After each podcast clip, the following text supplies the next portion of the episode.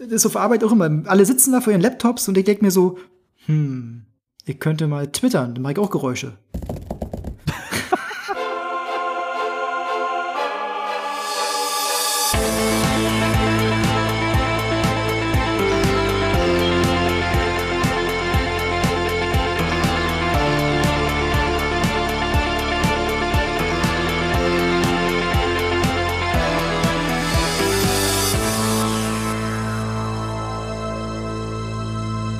Hallo und herzlich willkommen zu einer neuen Episode des Game Dev Podcasts. Und heute wieder eine ganz neue Konstellation, denn heute bin nur ich da und habe einen Gast dabei. Und das ist der Tom. Hallo Tom. Hallo. Ja, genau. Keiner der, der originalen Stammmitglieder ist dabei. Das liegt aber nicht an dir, Tom. Ähm, das ist einfach alles gerade ein bisschen, alle, alle sind beschäftigt mit Dingen. Dann bin ich ja erstmal beruhigt, dass es nicht an mir liegt. Man macht sich halt dann doch schon seine Gedanken. genau, der Tom kommt vorbei. Oh, dann, äh, ich glaube, ich habe keine Zeit. Ich habe noch Wurst im Auto. Ja, ähm, so, für die Leute, die, ähm, die uns schon zuhören, die werden deinen Namen zumindest schon mal gehört haben, denn wir hatten in einer der letzten Folgen über Facebook und Facebook-Marketing gesprochen und haben ja dann festgestellt, dass deine Erwähnung auf deinem YouTube-Kanal äh, uns mehr, viel, viel mehr Besucher eingebracht hat als unsere 5 Euro, die wir in Facebook investiert hatten. Grausam, oder? Ist ja. Ach, naja, ich finde das eigentlich ganz nett. Naja, und, und ähm, dein, dein Facebook-Kanal ist ja äh, über, über Beauty oder sowas, sondern es ist halt über Game Dev, Spielentwicklung. Ja, äh, spartiger geht's kaum, ne? Ja, vor allem Deutsche, Deutsche. Äh, ja, eben, Sachen, ne? eben, eben. und, ähm, und deswegen haben wir gesagt, hey, komm, dann, dann laden wir doch mal den Tom einfach ein und quatschen mal zusammen. Ist doch cool. So, weißt du, zwei, zwei kleine Projekte müssen sich zusammenschmelzen, um ein Das ist so ganz witzig, du sagst klein, aber ich fühle mich, als würde ich jetzt bei Wetten das auf der Couch sitzen. naja, also wenn wir mal hier nur von Statistiken reden, dann, dann, dann bist du auf jeden Fall hier das Empire State Building äh, mit deinen Be Benutzerzahlen und wir äh, die kleine äh, Holzhütte am, am Wegesrand. Ja, aber, aber wenn wir zum Beispiel von Expertise sprechen, könnte es genau andersrum sein. Ja, das will ich jetzt so gar nicht mal unterschreiben. Aber lass uns doch mal über dich sprechen. Du, du bist Spieleentwickler, aber das ist ja wahrscheinlich nicht immer so gewesen, nicht? Nee, also ich würde noch nicht mal sagen, dass ich jetzt wirklich bin. Das ist so wie wann ist man ein so. Autor oder Journalist? Ähm, ja. Dann, dann, hören wir jetzt ein bisschen auf. nee, Quatsch.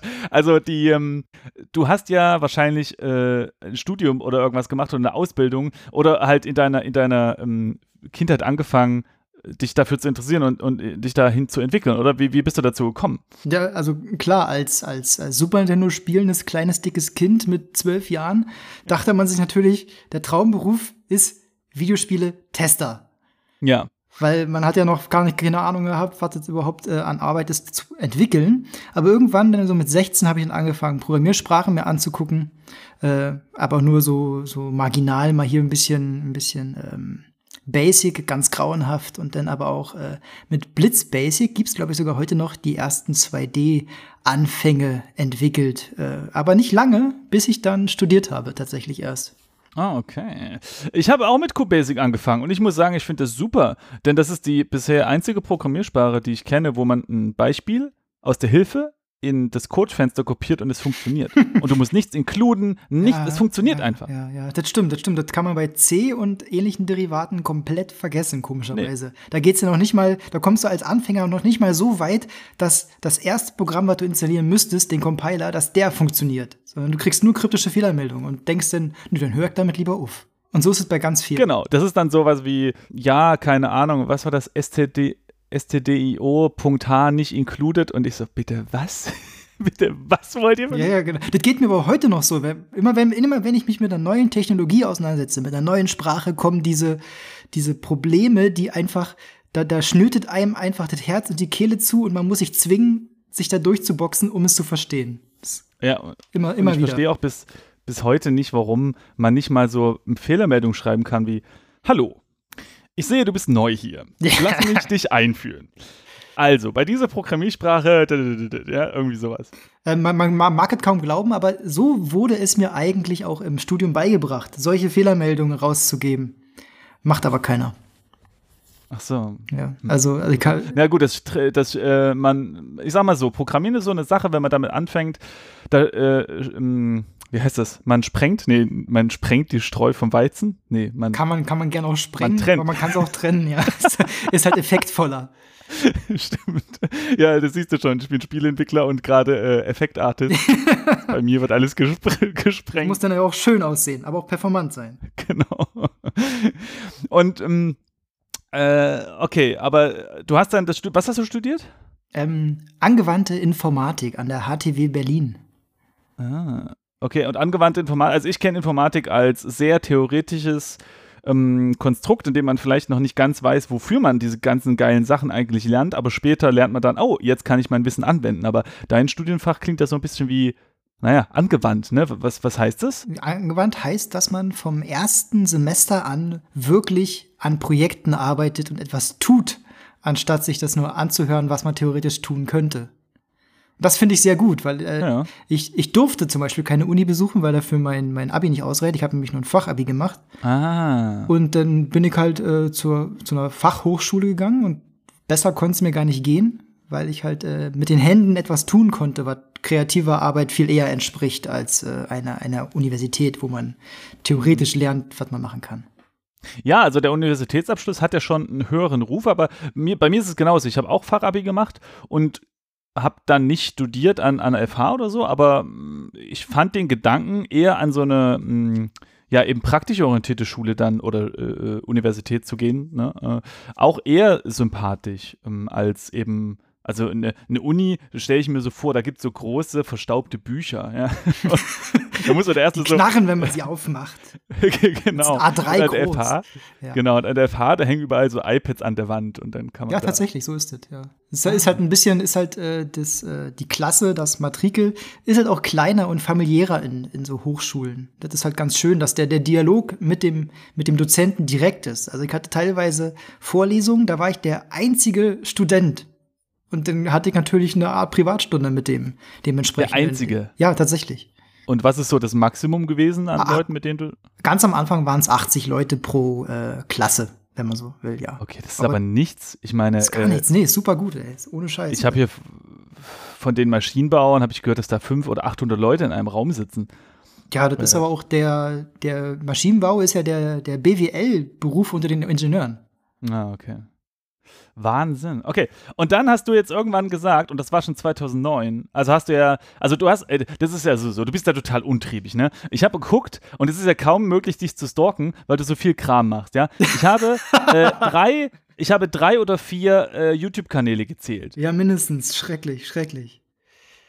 Äh, aber der, der interessanteste für uns ist jetzt der Let's äh, Dev, Let's Game Dev Kanal, ne? Let's Game Dev, genau, ja. Das ist auch so in dem Sinne mein Hauptkanal, den ich auch ganz alleine führe. Die anderen sind ja meistens mit Kumpeln zusammen und äh, an Genau. Projekten gebunden.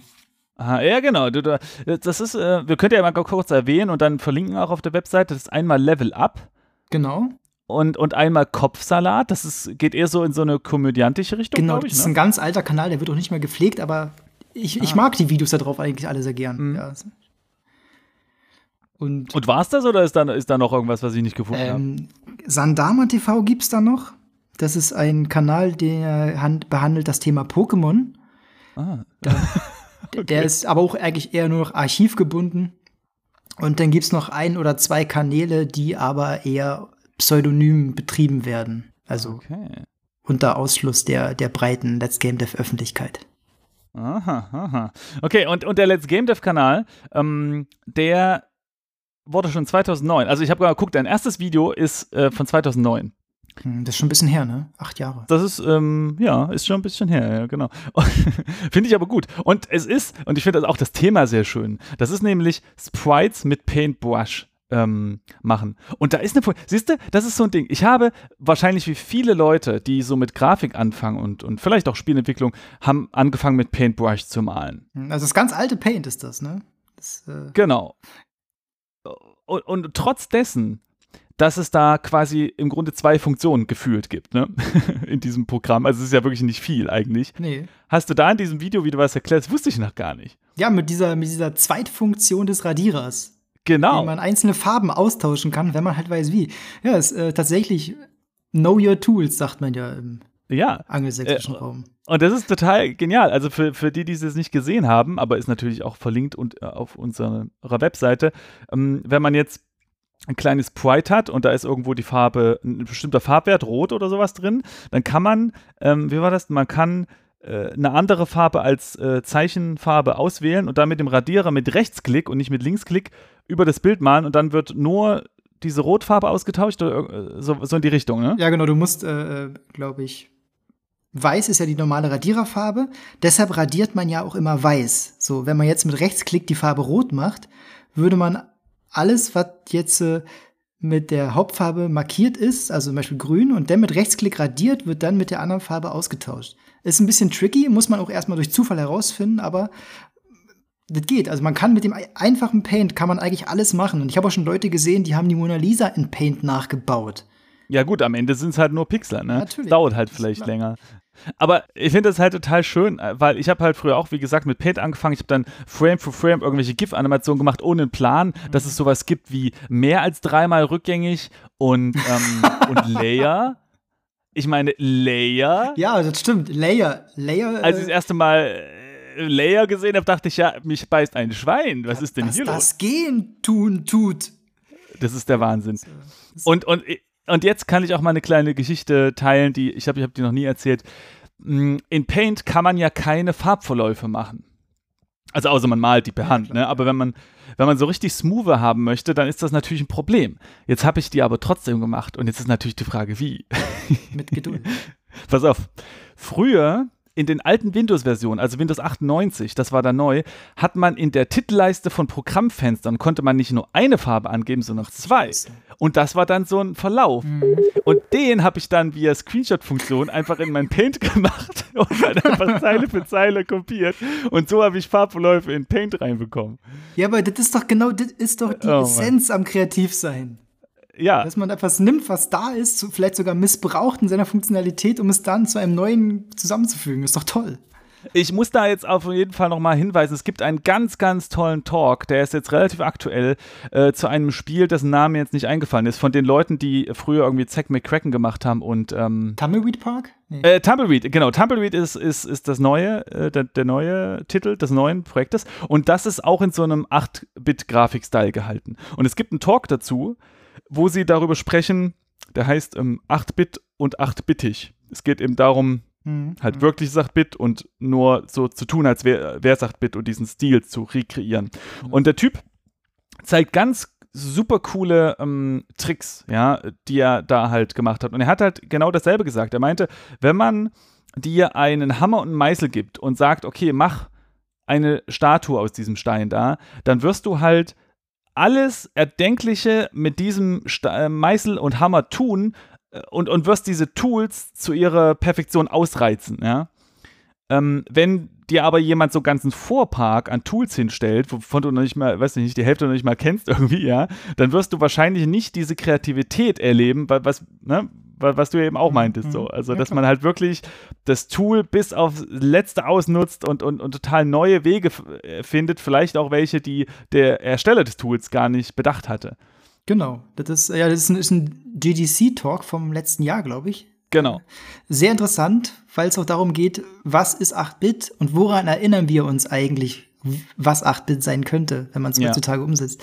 Und äh, ja, und durch diese Be Beschränkungen, genau, hast du schon angesprochen, das, das erinnert mich dann immer wieder an, äh, an Minecraft und warum es so erfolgreich ist. Das ist nämlich ja. genau das gleiche Prinzip. Ja, ich, ich glaube auch, Minecraft hat den perfekten äh, den perfekten Sweet Spot getroffen. Äh, wir waren ja, oder wir sind ja immer noch so in dieser Retro-Welle, hey, Retro-Charme ist cool. Und Minecraft kombiniert das halt so, diesen Pixel-Style mit 3D, mit der Kreativität ähm, die du ausleben kannst, mit dem Multiplayer-Aspekt auch super wichtig. Äh, alles richtig gemacht, glaube ich. Ja. Stimmt. Ich persönlich kann mit Minecraft nichts anfangen, komischerweise, aber ich, äh, ich verstehe es voll und ganz, warum es so durch ja. die Decke ging. Äh, ach so, ja, wegen dem Talk nochmal. Das will ich nochmal unterstreichen, weil ich glaube, das könnte, wenn man sich das jetzt, wenn man nur das Titelbild des Talks sieht, könnte das äh, in Vergessenheit geraten diese, diese Bilder früher waren ja mit, mit einer limitierten Anzahl von Farben gezeichnet, zum Beispiel 256. Mhm. Und es gibt eine sogenannte Palettenrotation. Da kann man gewisse Farb, ähm, Farbbereiche einfach austauschen zur Laufzeit. Und damit kann man ganz tolle Effekte äh, hinkriegen, zum Beispiel so Wasserfälle, die aussehen, als wären sie animiert, obwohl da jetzt gar nichts wirklich animiert ist. Das Einzige, was man da halt macht, sind die Farben auszutauschen. Das muss man sich unbedingt mal angucken. Es, es fickt einen das Hirn raus, wenn man das sieht. Das ist, das ist der tatsächlich. Hammer. Ist es auch der Talk, wo gezeigt wird, wie sie, wie sie ein Hintergrundbild haben und dann anhand, wie sie die äh, Palette ändern, wird der Hintergrund von einem Wald zu einer ja. Stadt. Das ist der Hammer. Total geil. Da, da, fällst du rum, ja, da fallen dir die Augen raus. Der, also, das ist nämlich genau dasselbe. Er tauscht im Grunde nur Farben aus. Ja? Also, er lädt eine andere Palette rein und dann wird halt aus dem, weiß ich nicht, äh, ähm, Wert, der vorher irgendwie in Rot, mit Rot gefüllt war, wird dann halt eben plötzlich in Grün, ja. Und genau das machen sie da. Ja. Die haben da einen Wald, da tauscht die Palette aus und plötzlich ist das eine Stadt und denkst so, was? Das, äh, das, ist so, als ob man Großmeistern beim Malen zusieht. Das ist, ja. ist, ganz, ganz heftiger Shit. Kann man auch sich nicht nur, nur vorstellen, wenn man es wirklich, also man muss es sehen und äh, rate ich auf jeden Fall jedem, sich diese halbe Stunde oder was ist einfach mal zu geben. Wirklich sehr gut. Sehr, ja, sehr gut. Ja, ja. Auf jeden Fall, super gutes Ding. Ähm, so, jetzt aber wieder zurück zu dir. Äh, was ich ja ganz cool finde, ist bei dir, dass du in deinem YouTube-Kanal ganz verschiedene Sachen machst. Also zum einen äh, haust du auch immer so ein bisschen Humor rein, irgendwie das ein bisschen locker machen, ja. Ähm, also nicht so wie in der Universität mit den verstaubten Büchern, sondern ähm, eher, eher ganz entspannt. Und du hast ja auch ein sehr großes äh, Repertoire. Also ich habe mir reingeguckt, äh, äh, du machst ja kleine Bücher-Reviews, also nicht über jetzt ähm, Shades of Grey, sondern äh, Computer- oder Programmierbücher oder redest ein bisschen über äh, NetBeans versus Eclipse, so diese Glaubenskriege zwischen irgendwelchen Programmen und und ein Video, da hast du Code vorgelesen. Was ja. ist da denn passiert? Naja, ab und zu, da, äh, man hat ja Phasen in seinem äh, kreativen Schaffen und da dachte ich mir, jetzt ist mal wieder eine Phase für Blödsinn. Und dann mache ich einfach genau das. Ich lese einfach mal so eine A4-Seite Code vor, aber ich intoniere das auch ein bisschen schön, damit auch was für das Ohr bei ist. Und so als Kunst dachte ich, warum kann man doch mal machen? Ja, warum nicht? Ja. ja. Nee, finde ich auf jeden Fall gut. Ich würde jedem empfehlen, der da irgendwie Bock hat ähm, auf Spielentwicklung und vielleicht noch, noch neuer dabei ist, aber äh, und vielleicht äh, eben auch auf Deutsch was sucht, weil das Englische noch nicht so flüssig ist. Definitiv musst du mal bei dir rein, reinschauen. Let's, ja. Let's Death wird natürlich auch bei uns, bei uns verlinkt. Aber, aber da muss ich ganz noch dazu sagen, oft kommen Leute und sagen, ähm, ja, aber wie programmiere ich denn jetzt das Spiel? Und das zeige ich eben gerade nicht. Also ich erkläre nicht Zeile für Zeile, wie man ein Spiel programmiert, sondern ich vermittle eher Konzepte und äh, spreche darüber und solche Geschichten. Oder ich veranstalte ab und zu Community Challenges, wo halt jeder mal mitmachen kann, so ein bisschen Game Jam mäßig. Äh, genau, also, aber ich biete halt keine detaillierten Tutorials. Dafür gibt es äh, Leute, die das besser machen. Hast du da zufällig Empfehlungen? Äh, also vor allem auch im deutschen Bereich. Kennst du da Kanäle, die das, dieses auf Deutsch machen? Äh, einen kenne ich, das ist der, der, der Brotcruncher. Okay. Der macht sehr viel mit Code. Mit Java hat er früher gemacht. Ob er jetzt noch macht, weiß ich nicht. Ähm, aber das ist auf jeden Fall ein, der erste Kanal, den man immer so ansteuert. Okay, cool. Ähm, eine Sache habe ich gesehen, äh, das, das würde mich jetzt mal persönlich interessieren. Auf YouTube bist du bei Mediakraft als, als ähm, Netzwerk, ne? Ja. Und äh, dann habe ich gesehen, auf Patreon, ja. äh, da hast du äh, als Ziel, also du bist ja auch auf Patreon, man kann dich unterstützen auf Patreon und, und, und deine Projekte unterstützen. Und da ist ein Ziel derzeit, ähm, dass du die Werbung abschaltest. Ja. Auf den Videos. Und da habe ich, hab ich, kam mir einfach mal spontan der Gedanke, ähm, ist das eigentlich eine Sache, die man mit so einem Netzwerk absprechen muss? Weil die verdienen ja auch so ein bisschen mit daran, oder ist das eher so also ähm, der, der, deine der, Entscheidung? Der Witz ist ja, dass ich ich glaube, ich verstoße nicht gegen irgendwelche Richtlinien, ähm, dass Mediakraft an mir tatsächlich nichts verdient. Auch so. Weil ich zu wenig verdiene. Das heißt, bis zu einem bestimmten Punkt ah. gehört mir 100% des Umsatzes und erst alles ab diesem Punkt wird geteilt. Ah. Und ich bin noch also, ähm, weit entfernt von dem Punkt, äh, an dem äh, ich was abgeben müsste. Ah, interessant.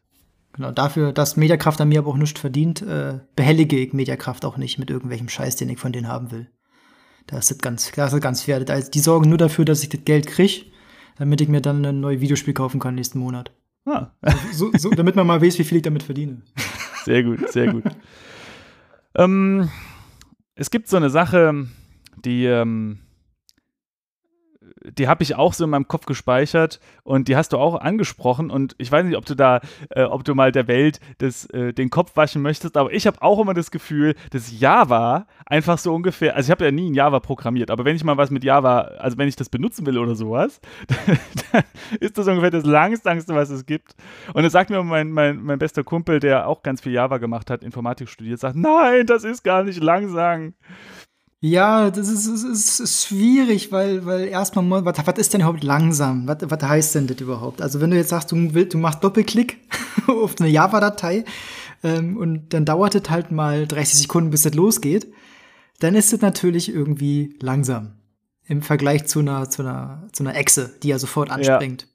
Das hat halt damit zu tun, wie Java funktioniert. Aber wenn Java erstmal läuft, dann steht es, und da muss man jetzt mit seiner Wortwahl ein bisschen aufpassen, äh, in einigen Punkten steht es C zum Beispiel in nichts nach. Es gibt sogar, also es gibt verschiedene Benchmarks, die mit verschiedenen Aufgaben ähm, gemacht wurden. Das heißt, da wurden verschiedene Sprachen mit verschiedenen Aufgaben verglichen. Und da gibt es tatsächlich Sachen, die ich jetzt nicht mehr weiß, aber ähm, da ist Java schneller als C bei irgendeinem Schnotter. Bei, bei was weiß ich jetzt ja. auch nicht mehr. Aber das ja, es ist halt äh, die richtige Sprache fürs, fürs, für den richtigen Zweck, kann man jetzt sagen.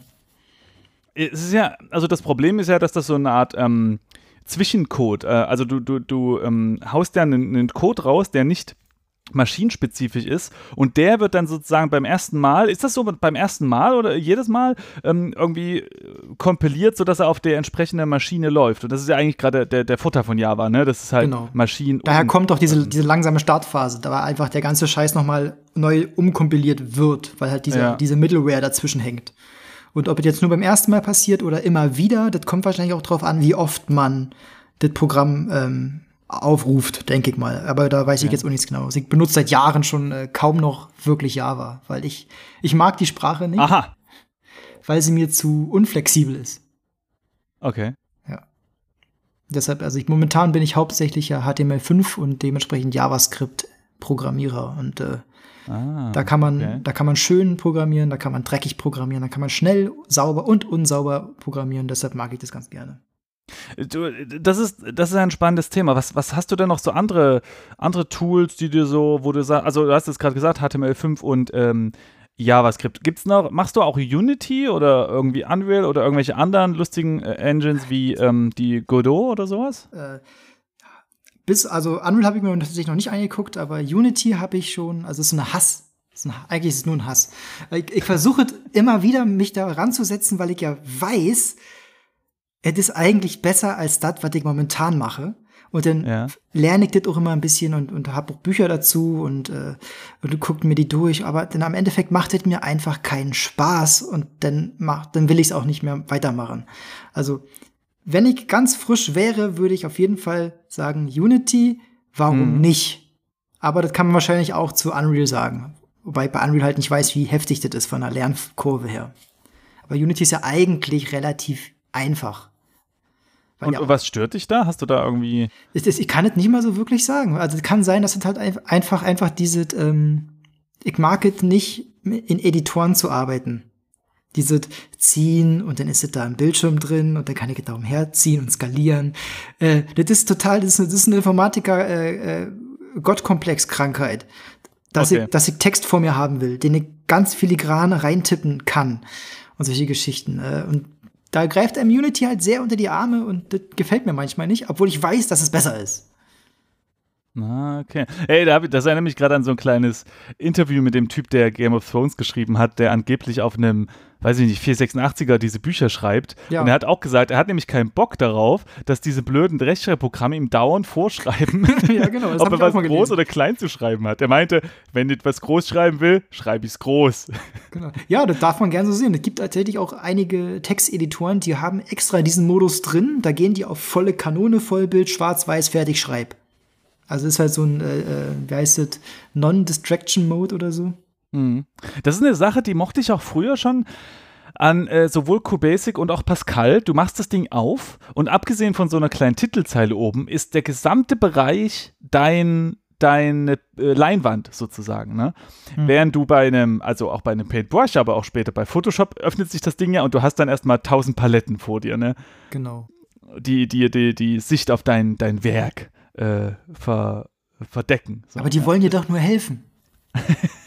naja, klar, man gewöhnt sich auch dran. Und es gibt natürlich auch meistens so eine, so eine Expert-Modi, wo da wirklich nichts mehr zu sehen ist. Aber es stimmt schon, ich mochte das auch. Und ich kann mich sogar erinnern, dass mein Vater auch mal reinkam und er meinte das auch. Der hat so das Pascal gesehen in diesem schimmernden Blau und meinte so, ja, irgendwie ist das cool, dass da einfach so die reine Fläche ist. Aber mein, mein Vater ist auch ein ein äh, Maler, also der, der malt ah, richtig okay. in Öl und alles. Ja. Und äh, wahrscheinlich hat er dann auch gesehen, ah, das ist ja wie ein, wie ein Canvas. ja, aber das ist ja, das ist ja gar nicht so weit entfernt. Das ist halt diese. Stimmt, ja. Damit man sich eben auf seine Leinwand konzentrieren kann, ist es immer schön, wenn man nur die Leinwand auch im Fokus hat. In dem Sinne. Ja. Deshalb ist zu viel Schnickschnack ist nie gut. Deswegen war es ja dann toll, dass es dann mehr, mehr Bildschirmsysteme gab und man die ganzen Paletten dann auf einen anderen Bildschirm schieben konnte. Siehst du, das geht nicht um, aber äh, wie ist das denn? Wie, wie bist du da rangegangen, als du am Anfang also du musst dich ja irgendwann für ein Tool entscheiden, was du irgendwie lernen willst, ne? Irgendwie. Und das ist ja so ein übliches Problem. Was benutze ich denn jetzt? Das stimmt. Das ist gar nicht so einfach. Ja, ich weiß nicht, wie, wie, was, was ist da so deine Erfahrung? Was, was würdest du jetzt so sagen, wenn jetzt jemand fragt, hey, was soll ich denn machen? Ich will jetzt programmieren und Spiele machen. Also nicht nur programmieren, vielleicht auch Grafik. Mhm. Das ist, äh, der Problem ist ja, es gibt ja genug zur Auswahl inzwischen und äh, da ja auch immer mehr Leute entwickeln können und Twitter haben, gibt es auch immer mehr Tools, die alle das Gleiche machen. Und da sucht man, selbst wenn man jetzt, also ich persönlich nutze zum Zeichnen für Pixel ähm, Art das Programm, nennt sich Pixel Edit. Also mit Pixel mit Ü, Y oder? Mit, mit Y, genau, Pixel Edit. Okay. Und äh, kostet, glaube ich, 9 Dollar oder so. Ist natürlich schon wieder bei den ersten Leuten, was, dafür muss ich Geld bezahlen. Aber ja, ja, manchmal muss man für Dinge Geld bezahlen, die auch gut sind. Komisch. Ja, ganz seltsam. Und auf jeden Fall, ähm, das ist, das sind 9 Dollar gewesen, die so gut investiert waren. Mhm. Und das benutze ich super gerne. Das ist noch nicht mal fertig, das Programm und hat noch seine Macken, aber mit denen lernt man ja umzugehen. Und da kannst du halt ähm, Tilesets, Seamless-Tiles, also ein Scheiß kannst du da super gut machen und Shadings macht er dir automatisch und du brauchst nur noch auswählen und kannst dich so ein bisschen ähm, auf deine Arbeit konzentrieren. Du musst nicht nachdenken, mhm. wie du jetzt irgendwelche Paletten aufbaust und das ist ganz schön. Es gibt aber auch zum Beispiel Ace Bright, was glaube ich noch ein Ticken beliebter ist und das ist so ein bisschen retrohafter, da könnte man denken, das kommt direkt aus äh, Windows 3.1, aber absichtlich. Ähm, hat, kann im Grunde das gleiche, aber ich benutze halt lieber äh, Pixel Edit für solche Sachen. Mhm. Ja. Ansonsten bin ich halt dadurch, dass ich HTML5-Entwickler bin, nutze ich dementsprechend auch äh, solche Spiele-Libraries. Also ich benutze hauptsächlich Phaser.js, was glaube ich momentan die beliebteste ähm, Library ist, um HTML5-Spiele zu erstellen. Okay. Äh, und die, die unterstützt dich dann, indem du irgendwie sagst, okay, gib mir ein Sprite, beweg das von A nach B und du musst das nicht alles äh, persönlich programmieren, dass das äh, funktioniert. Vielleicht auch Pfadfindung und so ein Kram und Kollisionserkennung und sowas? Ähm, ja, genau, so kann man sich das vorstellen. Ah, okay. Ne, weil äh, es gibt halt Leute, das ist auch so ein, so ein bisschen, ein bisschen Eitelkeit, denke ich mal, die sagen, aber nein, ich möchte von Grund auf programmieren. Dann musst du aber auch in den Wald gehen und ein, Erz schürfen, damit du dir die Platine herstellen kannst. Ist, äh, man soll sich nicht schämen, solche Spiele, Libraries zu nutzen, denn dein Ziel ist ja schließlich ein Spiel zu entwickeln und nicht eine Engine. Ja, sehr gut gesagt und ich muss sagen, ich, ich bin schuldig. Ich war früher auch so und kann das wahrscheinlich immer noch nicht ganz ablegen. Ja, wird ähm, man noch nie können, glaube ich. Ja, also mein Ziel war es schon immer, Spiele zu machen. Und trotzdem war es so, ähm, wenn es mit, also gerade früher war das halt Pascal, wenn Pascal dir eine Option bietet oder eine Funktion bietet, die in, da schon mit drin ist, dann bin ich zufrieden. Dann, dann sage ich nicht, oh, ich möchte jetzt gerne ähm, irgendwie die Sinus-Funktion äh, neu selbst programmieren. Wenn das mit drin ist, alles cool. Aber wenn mein Kumpel dann kommt und sagt, ja du, ich habe hier eine kleine Prozedur geschrieben, die kannst du gerne verwenden, die zeichnet eine Linie auf dem Bildschirm und es ist performant oder so, dann war es bei mir immer so, hm, naja, also eigentlich würde ich das ja gern eher selbst schreiben und hm. 100% verstehen dann. Und ja, gut. Ah, aber da hast du was ganz Wichtiges gesagt, weil du möchtest es 100% verstehen. Und das ist auch total korrekt. Ja, äh, der, naja, also in mein, man muss aber auch sagen, wenn man kein, kein Progress macht, wenn man nicht weiterkommt mit seinem kleinen Spiel, dann schläft irgendwann die Motivation noch an. Und jetzt rat mal, wie viele Spiele ich früher fertiggestellt habe, ja. Und ja, null, genauso wie ich.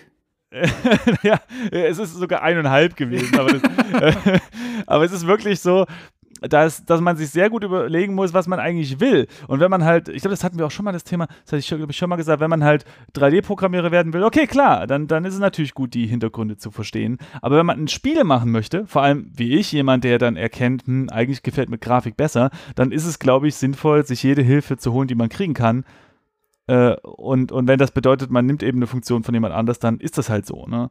Genau. Das ist, ähm, ich sage dann auch den Leuten, die halt solche Kommentare unter Videos posten, auch immer gerne, es ist doch dem Spieler scheißegal, wie das Spiel entstanden ist. Er will jetzt ja. spielen.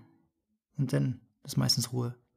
Das ist eine, eine Sache, die ich auch in der Grafik immer so ein bisschen, also das, das Resultat zählt. Ne? Genau. Es interessiert mich, wenn ich hier einen Avatar im Video sehe, dann stelle ich auch nicht die Frage, warte, warte, warte, Film anhalten bitte, der Berg da hinten. Ähm, wer hat denn den gemacht und wie? Und ist das wirklich alles handgemalt oder hat er da etwa eine Fotoreferenz reingemacht oder sowas? Ja, keine Ahnung.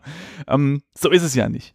Auf der anderen Seite könnte man jetzt überspitzt sagen, naja gut, wenn nur das Ergebnis zählt, dann nehme ich mir halt die Mona Lisa, schreibe da meinen Namen drunter, Ergebnis ist geil, oder? Ja. Und, und, da, da ist also, auch die, die Gratwanderung zwischen Kunst und Klau. Ne? Ja. Nee. Also es stimmt schon, aber man äh, auch, äh, ich glaube, die Concept Artists, die, die oder man sieht es bei manchen, dass die halt sehr viel auch mit Fotos arbeiten. Ich glaube, das heißt Foto, oh, Fotobashing, genau. Also die nehmen irgendwie sich einen Teil von irgendeinem Foto, slappen das in ihr Bild, malen darüber, verzerren das irgendwie und kriegen halt so viel schneller interessante Strukturen in ihr Bild, mhm. ohne jetzt einfach ein Bild zu kopieren und das für sich zu vermarkten. Ja, es ist also, du erkennst am Ende, äh, das Originalwerk halt gar nicht mehr, ja. Also es ist halt, äh, die Verfremdung ist, ist ähm, weit genug an der Stelle. Aber ähm, es hilft denen einfach, interessante Strukturen zu finden. Und da kannst du nämlich jetzt auch sagen, und das ist leider mir auch schon so gegangen, dass ich sage, nein, ich möchte aber ähm, genau lernen, wie man Stein malt, fotorealistisch. Ja, da kannst du aber auch erstmal zehn Jahre lang in Steinmalerei äh, dich, ja. dich investieren, bevor du das halt gelernt hast. Und du kommst halt nicht weiter mit deinem Bild, was du, was du ja eigentlich machen möchtest. Genau. Und da gibt es halt dann, wie heißt das, Telephotometrie oder so? Hat man da jetzt heutzutage nutzt? Ja, die Fotogrammetrie. Fotogrammetrie, genau. Aber Telephotometrie finde ich auch ein schönes Wort. Da muss man das Objekt anrufen und dann, ja. dann fragen, ob man es benutzen darf. Mm, und du bist wahrscheinlich aus Zufall auf diese Editoren gestoßen, auf diese Pixel-Editoren, oder, oder hast du da irgendwie geguckt in einem Forum? Ja, ich habe mir, also ich habe mir da eine, eine, eine Bergsteiger-Ausrüstung gekauft und einen schönen Fashion-Hut und bin rausgegangen und habe gesucht.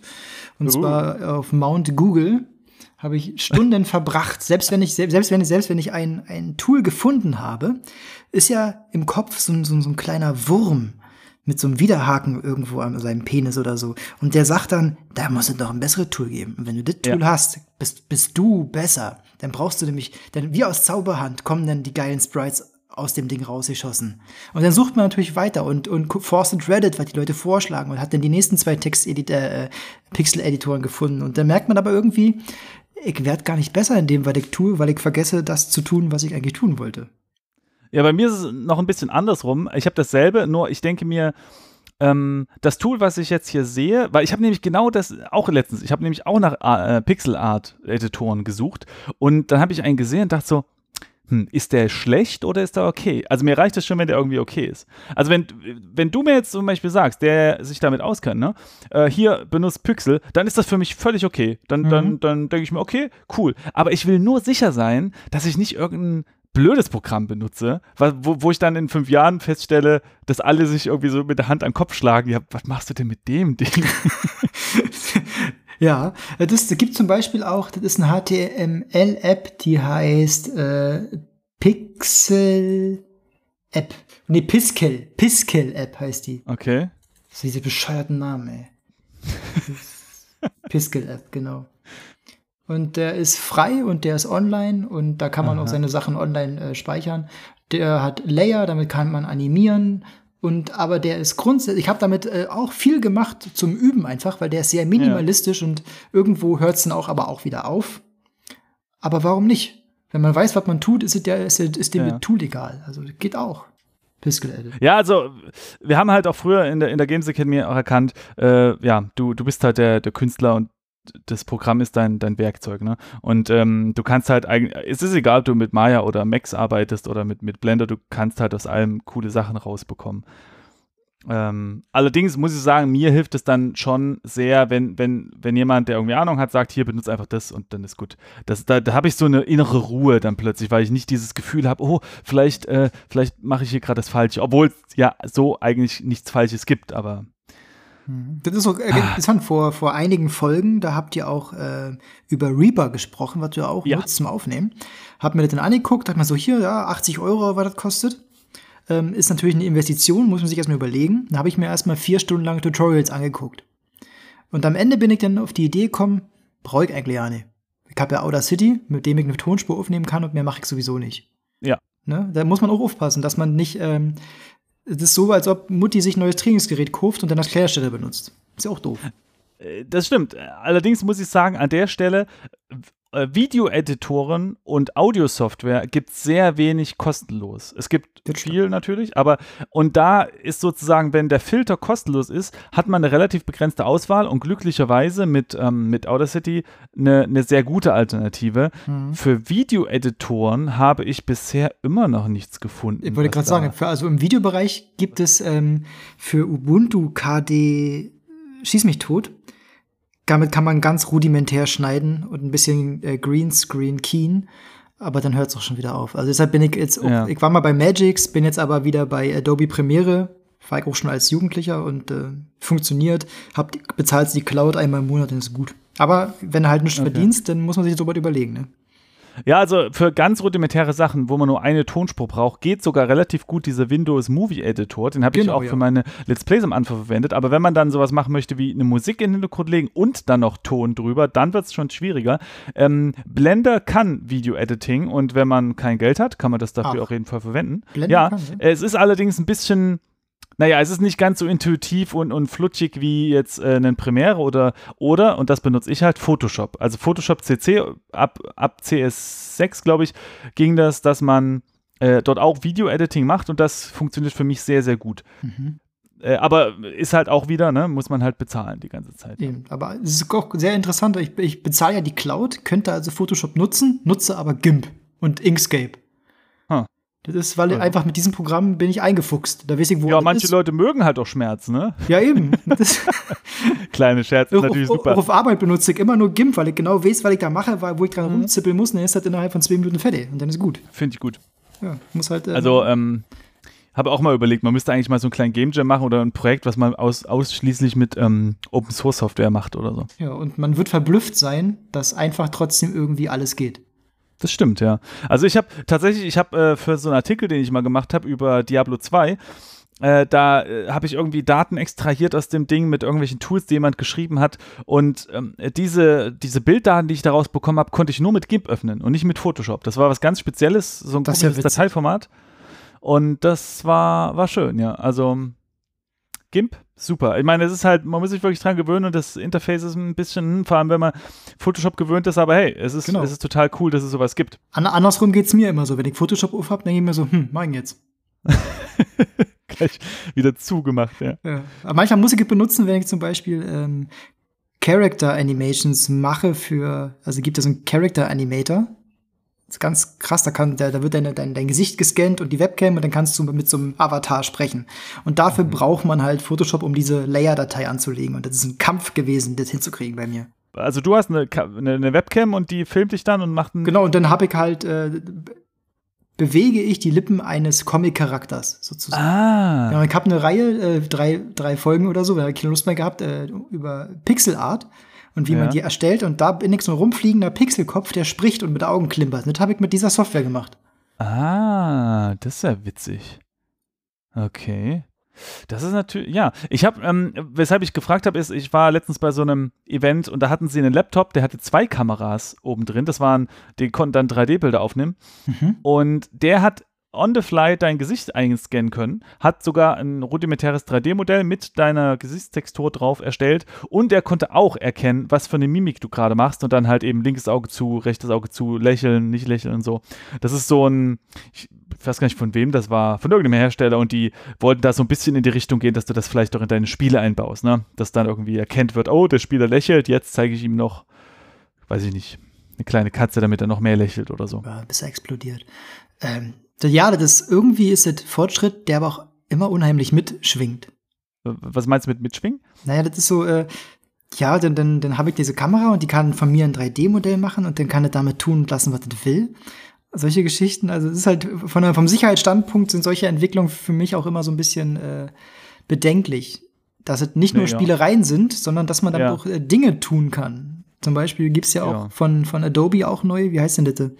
Ähm, ja, keine Ahnung, schieß mich durch. Da, da kannst du eine Stimme aufnehmen und dann kannst du einen Text schreiben und dann, ja. dann ja. wird es einfach vorgelesen mit dieser Stimme, mit der richtigen Intonalität. Ja. Das ist grausam gruselig. Ja, also äh, das ist, das hatten wir auch schon mal als Thema. Das, ähm, das ist sehr faszinierend und äh, mal sehen, wo wir in den zehn Jahren sind. Dann weiß ich nicht. Dann kann man wahrscheinlich hier so einen Podcast machen, in dem man einfach die Leute zu Hause ihren Text aufschreiben lässt. Ja, dann genau. macht man das in die Software und dann braucht man sich gar nicht mehr unterhalten. Super. praktisch, da kann man einfach den Chatverlauf ab, abschlimmern lassen. Stimmt. oh Mann, ey. Ja. Das wären noch Zeiten. Ähm, und da kann man dann auch den Quellcode einfach vorlesen lassen. Äh, ja. Da musst du dir nicht die, die Arbeit machen. wo, ist denn, wo ist denn da die Kunst? Genau. Stimmt. Mann.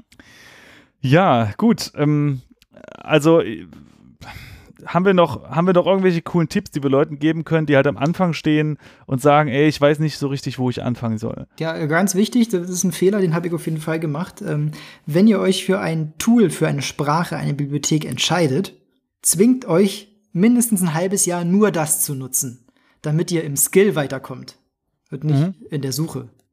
Das ist ganz äh, wichtig. Äh, ja, das stimmt. Also ich meine, es ist natürlich schon schwierig, überhaupt die Entscheidung mal zu treffen, mit irgendwas anzufangen. Aber mhm. ich höre es immer wieder zum Beispiel, dass Leute sagen, ja, ich würde ja auch gerne mal Blender machen, aber ich mache das ab und zu mal auf und dann mache ich es gleich wieder zu, ja. weil den ersten Klick, den ich mache, der, ähm, ja, der funktioniert halt nicht so, wie ich das erwarte. Und dann muss man sagen, ja, das stimmt, das ist ein anderes Bedienkonzept, aber erstens, und das haben die meisten Leute einfach vergessen, war das bei jeder anderen Software auch so, also vor allem bei den 3D-Software, die sind halt nun mal komplex und die sind nicht so sehr intuitiv. Genau. Und, ähm, und bei, gerade bei Blender ist einfach der große Vorteil, ähm, und gleichzeitig auch Nachteil, dass es sehr Shortcut-intensiv ähm, ist. Das heißt, wenig Buttons, viel auswendig lernen. Dafür wird man, wenn man es aber auch gelernt hat, dann einfach super schnell. Wenn man eine Maus hat. Mit einem Trackpad auf dem, auf dem, auf dem MacBook oder so ist es die Hölle tatsächlich denn auch. Aber mit der Maus ist das super ja, okay. gut, ja. Na gut, aber mit einem Trackpad würde ich sowieso keinem äh, empfehlen, irgendwas äh, zu machen. Ich, hab, ich, ich arbeite nur mit Trackpad. Echt? Ja, tatsächlich. Wow. Ja, aber ich habe auch äh, dieses, dieses neumodische Trackpad, was so ganz sanft ist und gegenklopft und so. Das macht richtig Spaß damit. Das ist ganz gruselig. okay. Das ist sehr cool. Obwohl ich sagen muss, ähm, diese, diese Trackpads von Apple, die sind wirklich gut. Ja, eben, genau so ein Ding habe ich ja, ja.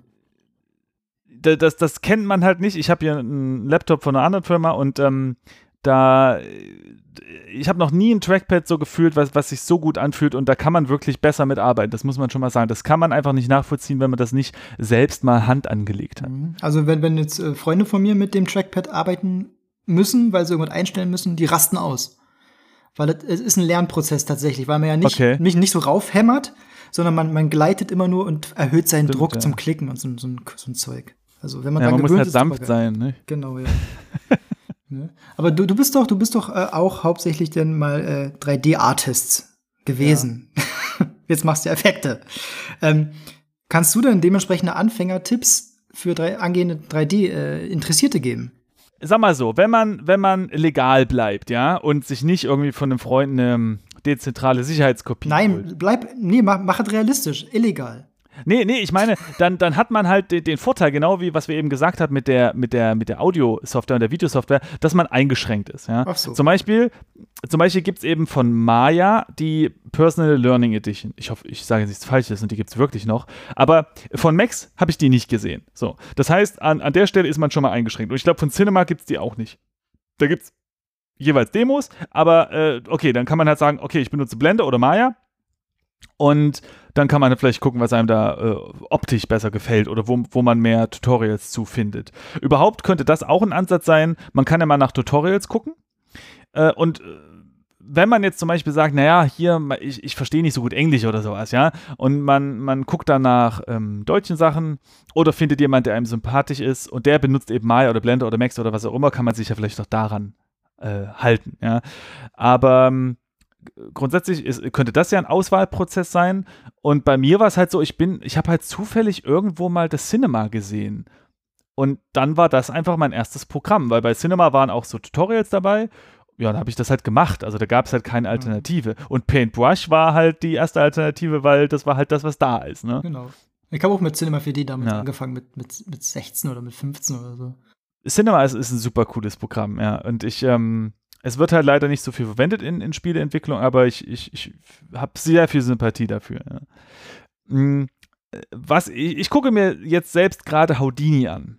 Und ich muss sagen, was halt sehr hilft mittlerweile, ist, dass es ja so viele Tutorials gibt. Und es gibt halt auch immer Videos, die so den totalen Beginner-Einstieg machen, wo man dann erstmal das Programm sieht und wo man dann ähm, auch so, so das Interface erklärt bekommt und sowas. Ne? Jedes also von Mal. mir ist. Hm? In jedem neuen Video wird dann, hier wird eine neue Datei erstellt, dafür drückt ja, man äh, Datei, New File. naja, aber ich meine, wenn man jetzt einfach sich dann mal verschiedene Videos reinzieht, kann man ja auch vielleicht so sehen, okay, das, das Programm äh, gefällt mir jetzt alleine schon von, vom Ersteindruck irgendwie ganz gut. Obwohl, aber wie gesagt, also eigentlich kann man mit den ganzen Programmen ähm, die, dieselben Ergebnisse erreichen. Natürlich gibt es Spezialprogramme, wie zum Beispiel Houdini, die, die für sehr spezielle Zwecke gedacht sind. Was ist das Houdini? Houdini ist, ist, ist eine total coole, ähm, ich hoffe, ich sage jetzt nichts Falsches, notbasierte Lösung, um vor allem Effekte zu machen. Aha. Und äh, also ich, ich versuche das kurz zu beschreiben. Wie gesagt, ich äh, bin auch gerade neu da drin. Wir nehmen an, wir wollen eine, eine, ein 3D-Modell, eine Kiste, wollen wir kaputt machen äh, und simulieren. Ja? Dann, dann würde ich jetzt im Max anfangen, das Ding irgendwie zu zerschneiden oder vielleicht lade ich mir ein Plugin oder ein Skript runter, was das automatisch für mich macht. Dann setze ich so eine kleine Szene auf mit Physik-Values und drücke auf Simulation und bake das irgendwie und dann bin ich halt zufrieden. So. Und jetzt kommt aber der Chef und sagt, ja, nee, du, das, das sollte keine Kiste sein, das sollte ein Fass sein, sorry. Dann würde ich jetzt in Max nochmal komplett neu anfangen, ja. Äh, alles wegschmeißen, Fass irgendwie äh, zerschneiden und so weiter. Und bei Houdini ist es so, man lädt ein Objekt rein und legt dann Notes an, wie in so einem notbasierten Materialeditor und zerteilt das Objekt zum Beispiel damit und macht die Simulation damit. Und das bedeutet, wenn irgendwann einer kommt und sagt, nee, ich will jetzt ein anderes Objekt gerne zerschnittelt haben, dann tausche ich einfach nur am Anfang der Pipeline das Objekt aus und alles andere ist in diesen Notes immer noch gespeichert und äh, funktioniert einfach weiterhin. Das ist natürlich jetzt irgendwie. Ich weiß nicht, ob das für, für, für, für 3D-Artists so was, so was, so was Groundbreaking-mäßiges ist, weil Programmierung funktioniert ja genau so. Mhm. Dass du sagst, ich möchte es aber was anderes, dann tauschst du eine Komponente aus, aber der Rest, der läuft einfach weiter. Das ist vernünftig auf jeden Fall und effizient. Ja, und, und das kommt vor allem aus, aus der Filmrichtung und wird jetzt mittlerweile immer interessanter für die, äh, auch für Spieleentwickler. Nicht nur, weil man da äh, weil man da äh, zum Beispiel eine Explosion erstellen und abfilmen kann, die man als Flipbook dann in ein Spiel äh, ähm, kopiert, sondern auch, weil wirklich äh, Integration. Also es gibt eine Unreal und eine Unity-Integration von Houdini. Und äh, es gibt eine Sache, ähm, mit der man Flüssigkeitssimulation in Unreal bekommen kann und auch in Echtzeit ablaufen lassen kann. Also so ein Direkt-Import quasi und sowas. Das ist sehr, sehr spannend und das ist, ähm, ja, also das ist, äh, ist wirklich cool. Also ich, ich freue mich sehr, mich da jetzt mal reinzuarbeiten und mal gucken, was, was da so geht. Äh, aber wie gesagt, das ist eine sehr spezielle Software und mhm. äh, da, da würde man dann schon relativ schnell drauf stoßen. Ja, genau. Tja, und ansonsten Tutorials und vielleicht Freunde fragen. Mhm. Also, ne? Äh, wenn man, wenn man welche wenn, hat, ja. mir fällt noch eine, eine, ähm, eine Anekdote ein dazu, und zwar, oftmals ist es so, und das ist in Mathe hat man so ganz oft, da lernt man eine Formel und dann denkt man so, ja, das kann ich. Und dann wird irgendwie eine Sache ausgetauscht und schon bricht das alles in sich zusammen und man fragt sich so, was soll denn der Scheiß? Und so ist es beim, bei Tutorials meiner Meinung nach auch ab und zu, dass man, man macht das Tutorial, wie baut man ein Auto? Ja. Und dann so, mal jetzt, jetzt habe ich das Auto gebaut, ich will aber kein Auto bauen.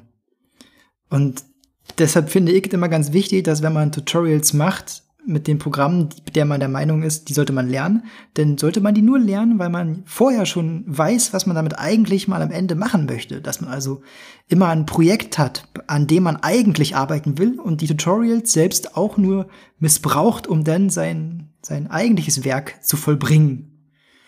Ansonsten verliert man nämlich die Motivation, wenn man da acht Tutorials gemacht hat und sich dann fragt, ja, und äh, was mache ich denn jetzt? Das ist ein sehr guter Tipp, ähm, denn wenn, wenn man schon weiß, genau, sucht euch ein Projekt, denn wenn, wenn ihr wisst, ich möchte ein äh, ein Pixel Art äh, Point-and-Click-Adventure machen, dann wisst ihr sehr genau, dass ihr dafür wahrscheinlich nicht mit Maya oder Max arbeiten müsst, sondern eben euch einen Pixel-Editor raussuchen solltet oder sowas. Und ähm, dann ist nämlich das Tutorial und das Programm nur noch der Mittel zum Zweck.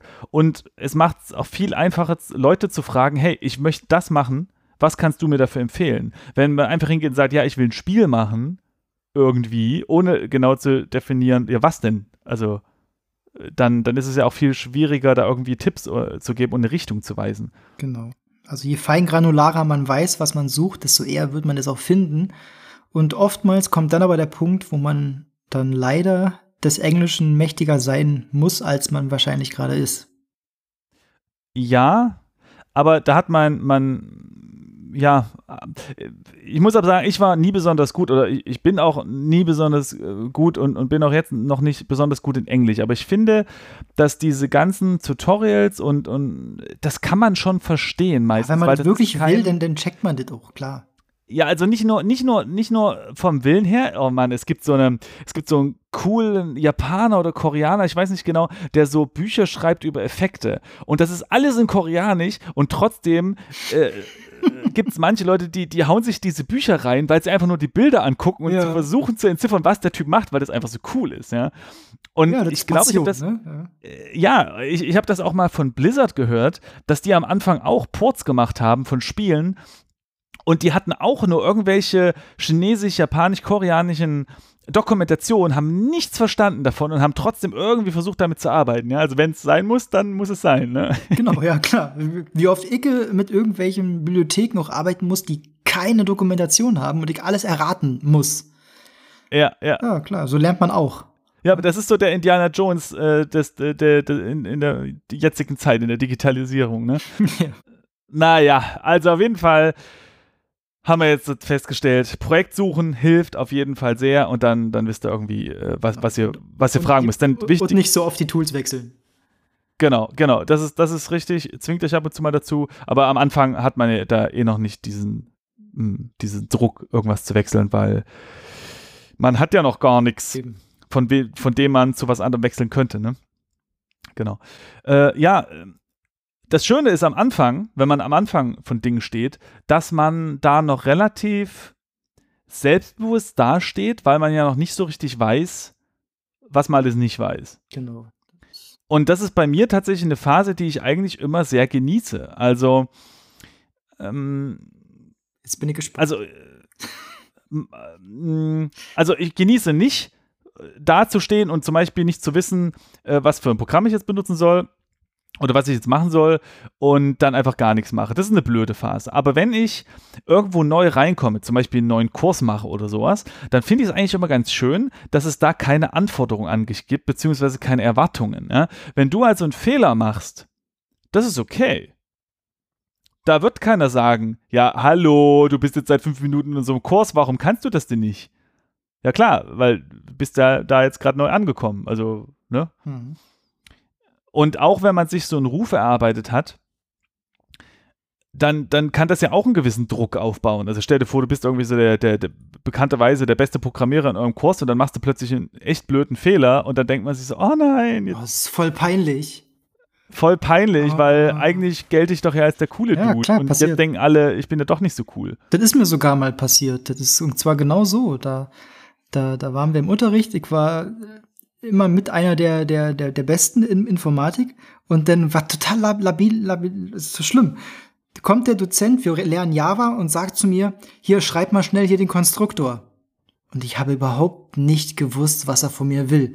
Das war so schrecklich, weil er hinter mir stand mit verschränkten Armen und gewartet hat, dass ich diese Pille-Palle-Aufgabe mache. Das sind zwei ja. Wörter und zwei Klammern. Aber ich habe es einfach nicht gewusst und das war so grausam. Ja, schlimm. Ich trinke jetzt erstmal was. Darauf ein Bier. ja, ähm, ich weiß, was du meinst. Vor allem wird man ja manchmal so überrumpelt. Und es gibt aber, äh, also ich habe ja eben beschrieben, dass ich das ganz, ganz gut am Anfang finde und es gibt halt den gegenteiligen Effekt. Und darüber wollten wir mal reden. Das ist das sogenannte Imposter-Syndrom. Mhm. Äh, und äh, kannst du das grob zusammenfassen, worum es sich dabei handelt? Ja, im, im Grunde geht es darum, dass man sich selbst unter den Scheffel stellt, wenn ich das äh, Sprichwort richtig verwende. Und zwar ist man teilweise der Meinung, gar nicht so gut zu sein, wie man vielleicht aber eigentlich doch ist. Dass man sich, also Imposter ist im Grunde das englische Wort für Betrüger.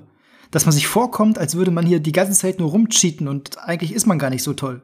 Genau, und, und das, obwohl man ähm, nachweislich Erfolge zu vermelden hat, genau. die man aber dann eben auf Glück oder Zufall schiebt. Und den sitzt genau, und andere sehen das ja nicht. Ne? Die sehen halt einfach nur, ach, der hat hier dit und das Spiel oder die und die geile Grafik entwickelt. Was für ein cooler Typ. Ja, genau. Also ich könnte mir vorstellen, ich weiß gar nicht genau, ich könnte mir vorstellen, dass das vor allem eher in Teamstrukturen auftritt, weil wenn ich, ähm, wenn ich alleine Minecraft programmiere, dann ist es relativ schwierig, mir selbst einzureden, dass das ja kein Erfolg war, weil, ne, habe ich ja gemacht und das Pro Produkt ist fertig. Aber wenn man in einem Team arbeitet, dann kann man sich ja schneller verstecken, sage ich mal, also seine eigenen Resultate auch vor sich verstecken, weil ja zum Beispiel, wenn ich in einem 200-Mann-Team arbeite oder in einem 50-Mann-Team oder so, dann eben das, das Endprodukt eben von vielen gemacht mhm. wird. Und dann kann ich mir immer einreden, ja, aber ach, das, naja, die anderen sind ja viel besser und das haben die ja gemacht und ich hatte ja nur hier so ein bisschen was, aber das war ja auch noch Glück, weil ich das da auf dem Zettel gelesen hatte, der bei dem anderen lag. ja, so. genau. Das ist so, wenn ich äh, ab und zu Tutorials mache zu Algorithmen, zum Beispiel äh, äh Pathfinding oder wie man ein Labyrinth macht, denn es sind ja alles von mir lange ausgearbeitet, aufgezeichnet, durchgedacht und dann für die Leute sieht es vielleicht so aus, als würde ich das einfach so aus dem FF rausschreiben, aber eigentlich habe ich auch nur Wikipedia gefragt. Ja, genau, also das kenne ich. ja, genau so ist das, klar. Genau, also das ist grundsätzlich das Imposter-Syndrom und es gibt dazu auch Wikipedia-Artikel und ich glaube, das ist durchaus verbreitet. Vor allem in Künstlerkreisen wahrscheinlich. Ne? Ja, na, na, überhaupt so. Also Im Büroalltag kann ich mir das jetzt nicht so vorstellen. Also ich könnte mir vorstellen, dass es allgemein so leistungsgesellschaftsmäßig irgendwie da ist, dass du halt hm, dass du halt besonders was giltst, wenn du halt viel Leistung bringst. Ne? Der frühe Vogel fängt den Wurm und, und, und, und so. Äh, und wer nicht arbeitet, ist ja offensichtlich äh, nichts wert für die Gesellschaft oder so, äh, ne? wenn man es überspitzt sagt. Das kann aber tatsächlich auch so ein bisschen ähm, mit der Bildung zusammenhängen dass man, dass man, dass die höher, höher gebildeteren Leute eher dazu neigen, äh, sich selbst ein bisschen runterzubrechen in ihren Fähigkeiten, weil sie vielleicht wissen, wo es herkommt. Dass, dass, dass sie sagen, ja. ja, ich hab's doch einfach nur aus dem Buch daraus kopiert im Grunde. Da brauche ich mir doch nur drauf einbilden. Genau, und das ist eine, eine ganz spannende Sache. Und, und da bin ich so hin und her gerissen, weil auf der einen Seite, also es gibt da einen Effekt, der ist da verwandt, und zwar der Dunning-Kruger-Effekt. Mhm. Und da mh, hm, will ich auch mal ein sehr schönes Video verlinken und einen Wikipedia-Artikel. Und im grob zusammengefasst ist das ähm, wenn man am Anfang von etwas steht und noch keine Ahnung hat, dann fühlt man sich sehr sicher, weil man ja noch nicht weiß, was man alles nicht weiß und die Komplexität des Themas noch nicht auf dem Schirm hat. Und dann sagt man sowas wie, ach, in der Politik, da muss man doch einfach nur dies und das machen und dann geht das schon. Das ist doch alles ganz einfach hier, ja. Die sollen sich mal nicht so haben, die komischen Politiker ja, da oben. So ein bisschen ja? so der Fußballtrainer-Effekt, wenn man so zu Hause genau. sitzt, ne? Ja. Stimmt. Genau. Stimmt, genau.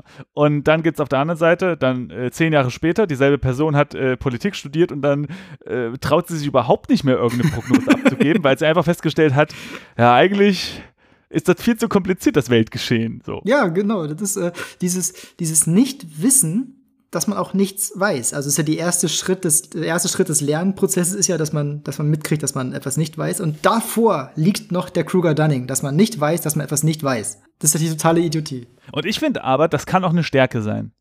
Und zwar glaube ich, dass man, um Spiele zu machen, manchmal ein bisschen naiv sein muss, weil man muss sagen, eigentlich, also ich glaube, es wurde noch nie gesagt in einer Spieleproduktion, hey, unser Plan, den wir uns vor einiger Zeit festgelegt hatten, hat exakt funktioniert. Wir brauchen keine Stunde länger und ähm, es ist alles so aufgegangen, wie es geplant war. Äh, vielen Dank, Herr Publisher. Äh, nein, wir brauchen nicht mehr Geld. Nee. Alles ist perfekt. Wenn, wenn das irgendwann vorkommt, dann, dann, dann wird das Universum resettet, weil irgendwas nicht gestimmt haben kann.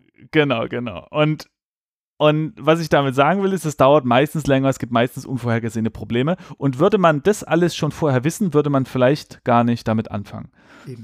Äh, das kenne ich von mir selbst auch. Also, ähm, ich habe ja, ich schreibe auf meinem Blog über, über so Game Art relevante Tricks und Ticks und sowas, ne? Mhm. Und manche Artikel davon würde ich nicht nochmal schreiben, weil ich da, also, ne, also mein, mein, mein größtes Ding ist, und deswegen heißt der auch so, der heißt Render Hell und da geht es um so Rendering-Kram. Und da hab, der ist so gestartet wie, Och man, keiner hat hier eine ordentliche Erklärung, was ein Dwarcall ist. Ja, dann mache ich das eben mal schnell. So, äh, viele Monate später bin ich irgendwann mal durch mit diesem Ding, habe hab mehrmals zwischendrin schon aufgeben wollen. Und das ist ein riesiges Konstrukt geworden aus, aus, aus vier Unterartikeln mit irgendwelchen kryptischen Themen drin, die ich alle schon wieder vergessen habe. und es ist einfach, äh, das hat sich einfach total aufgeblasen. Und ähm, wenn man da zu lange drüber nachdenkt oder halt zu viel schon, schon, schon weiß, wie komplex Dinge sind, kann das eben dazu führen, dass man gar nicht anfängt. Und, äh, und da, finde ich, kann diese, diese Dunning-Kruger dann an der Stelle so ein bisschen helfen, dass man einfach anfängt. Ja, es ist, ein, es ist noch ein Schutzmechanismus, ne? Naivität kann ja auch helfen, nach vorne zu schreiten. Ob da jetzt ein Abgrund ist oder, oder nicht, ist ja eine andere Frage. Genau, einfach komm, wir machen das jetzt. Genau. Ja, aber der Kruger-Dunning wird ja auch oft äh, eher äh, neger, also das ist ja jetzt Naivität, ist ja die eine Sache. Der Kruger-Dunning ist aber auch, äh, da geht es ja eher um, um, um, um Bosartigkeit beziehungsweise um, um Herablassung anderer, weil man ja selbst irgendwie das nicht einschätzen kann, was die Leistung anderer betrifft. Das ist ja der nächste interessante äh, Fakt beim Kruger ja. Dunning. Man hat ja diese Tests gemacht, ähm, ähm, Mathe-Deutsch-Tests irgendwie. Und dann hat man gemerkt, okay. dass die, die Leute, die schlechter abschneiden, bewerten ihre anderen Leute, wenn ich jetzt richtig will, auch schlechter. Sich hm, selbst okay. aber ganz gut. Währenddessen die ja. Leute, die gut abschneiden und aber wissen, wo ihre Fehler waren, be bewerten sich selbst schlechter als andere.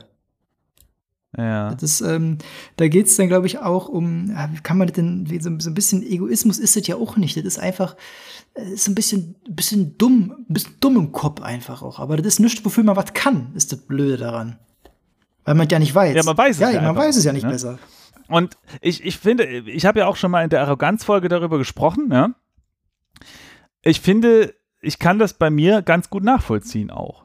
Inwiefern? Also, ähm, naja, also äh, ich habe das auch schon von anderen Leuten gehört, die sagen so, das Schlimmste sind so Studenten ungefähr im dritten Semester, weil die halt jetzt so ein bisschen was wissen, aber halt eigentlich auch wieder nichts ja, oder noch nicht so viel. Ja, das trifft das ganz aber gut, halt ne? so auftreten wie, Leute, Leute, ich hab's raus. Genau. Ja, sehr, jetzt hört mir mal zu. Das trifft das ganz und, gut. Äh, genau, und bei mir war es ja so, dass ich am Anfang, äh, das hatte ich da auch erzählt, wie war das nochmal? Da hatte ich mich ja so ein bisschen lustig gemacht über, über Jens Spiel, ne? Und das war eigentlich gar nicht so gemeint, das kann man sich alles nochmal anhören. Aber auf jeden Fall für ihn hat sich definitiv so angehört, wie ich mache mich einfach voll drüber lustig, dass er ähm, an so einem äh, kleinen Spiel gearbeitet hatte. Das war so ein äh, so ein, so ein ne, nicht Tierpension, aber so Tierarztspiel. Das war damals, dass er kennengelernt hat, ne? Irgendwie so war das, glaube ich. Äh, genau, genau, an der Games Academy. Und, und was ja eigentlich so krass ist, dass er halt schon ja, ähm, Erfahrung hatte, bevor er überhaupt in die Schule gekommen ist, müsste man sich eigentlich auf den Boden knien und sagen, oh, darf ich bitte etwas ja. von deinem Game Dev Schweiß abschlabbern, damit ich etwas deines Wissens aufnehme. Ja, aber das ist doch in dem Fall ist es irgendwie, glaube ich, ein Schutzreflex. Weil, ja, vielleicht, weiß ich nicht, vielleicht war es halt genau das, weißt du? Man kommt da halt hin und denkt sich so, so, jetzt bin ich hier der Coolste, weil ich lerne das ja jetzt und äh, nachher gehe ich eh nur zu äh, Epic oder zu Blizzard, da muss ich mal gucken, wie ich mich entscheide. So. weißt du? Genau. Und, und, und ich habe damals auch schon gesagt in der Folge so, und heute, nach irgendwie zehn Jahren, da würde ich halt auch an so einem Spiel mitarbeiten, weil ich einfach erkannt habe, ne, dass das einfach äh, dass überall eine, eine, eine ähm, Herausforderung liegt und, und dass kleine Spiele nicht heißen müssen, dass das irgendwie doof ist oder so. Im Gegenteil, das kann äh, noch viel spannender sein, weil die ja vielleicht auch ganz andere Restriktionen haben, auch an die Technologie und sowas, ne? Und man mit wenig mehr rausholen muss, wenn man jetzt zum Beispiel für Mobile entwickelt ja, oder so. Ja, genau. Und, und das sind so Erkenntnisse, die stellen sich dann eben erst später ein. Und ähm, auch mit so äh, Aussagen bin ich halt auch vorsichtiger einfach, weil ich halt sehe, okay, wie, wie komplex die ganze Geschichte ist, ja. Auch, auch so eine Aussagen wie zu Performance, ja, wie ist das denn äh, auf Mobile zu entwickeln? Ja, pff, keine Ahnung. ist halt einfach, so, kommt halt auf so viele verschiedene Sachen ein, ja. ja.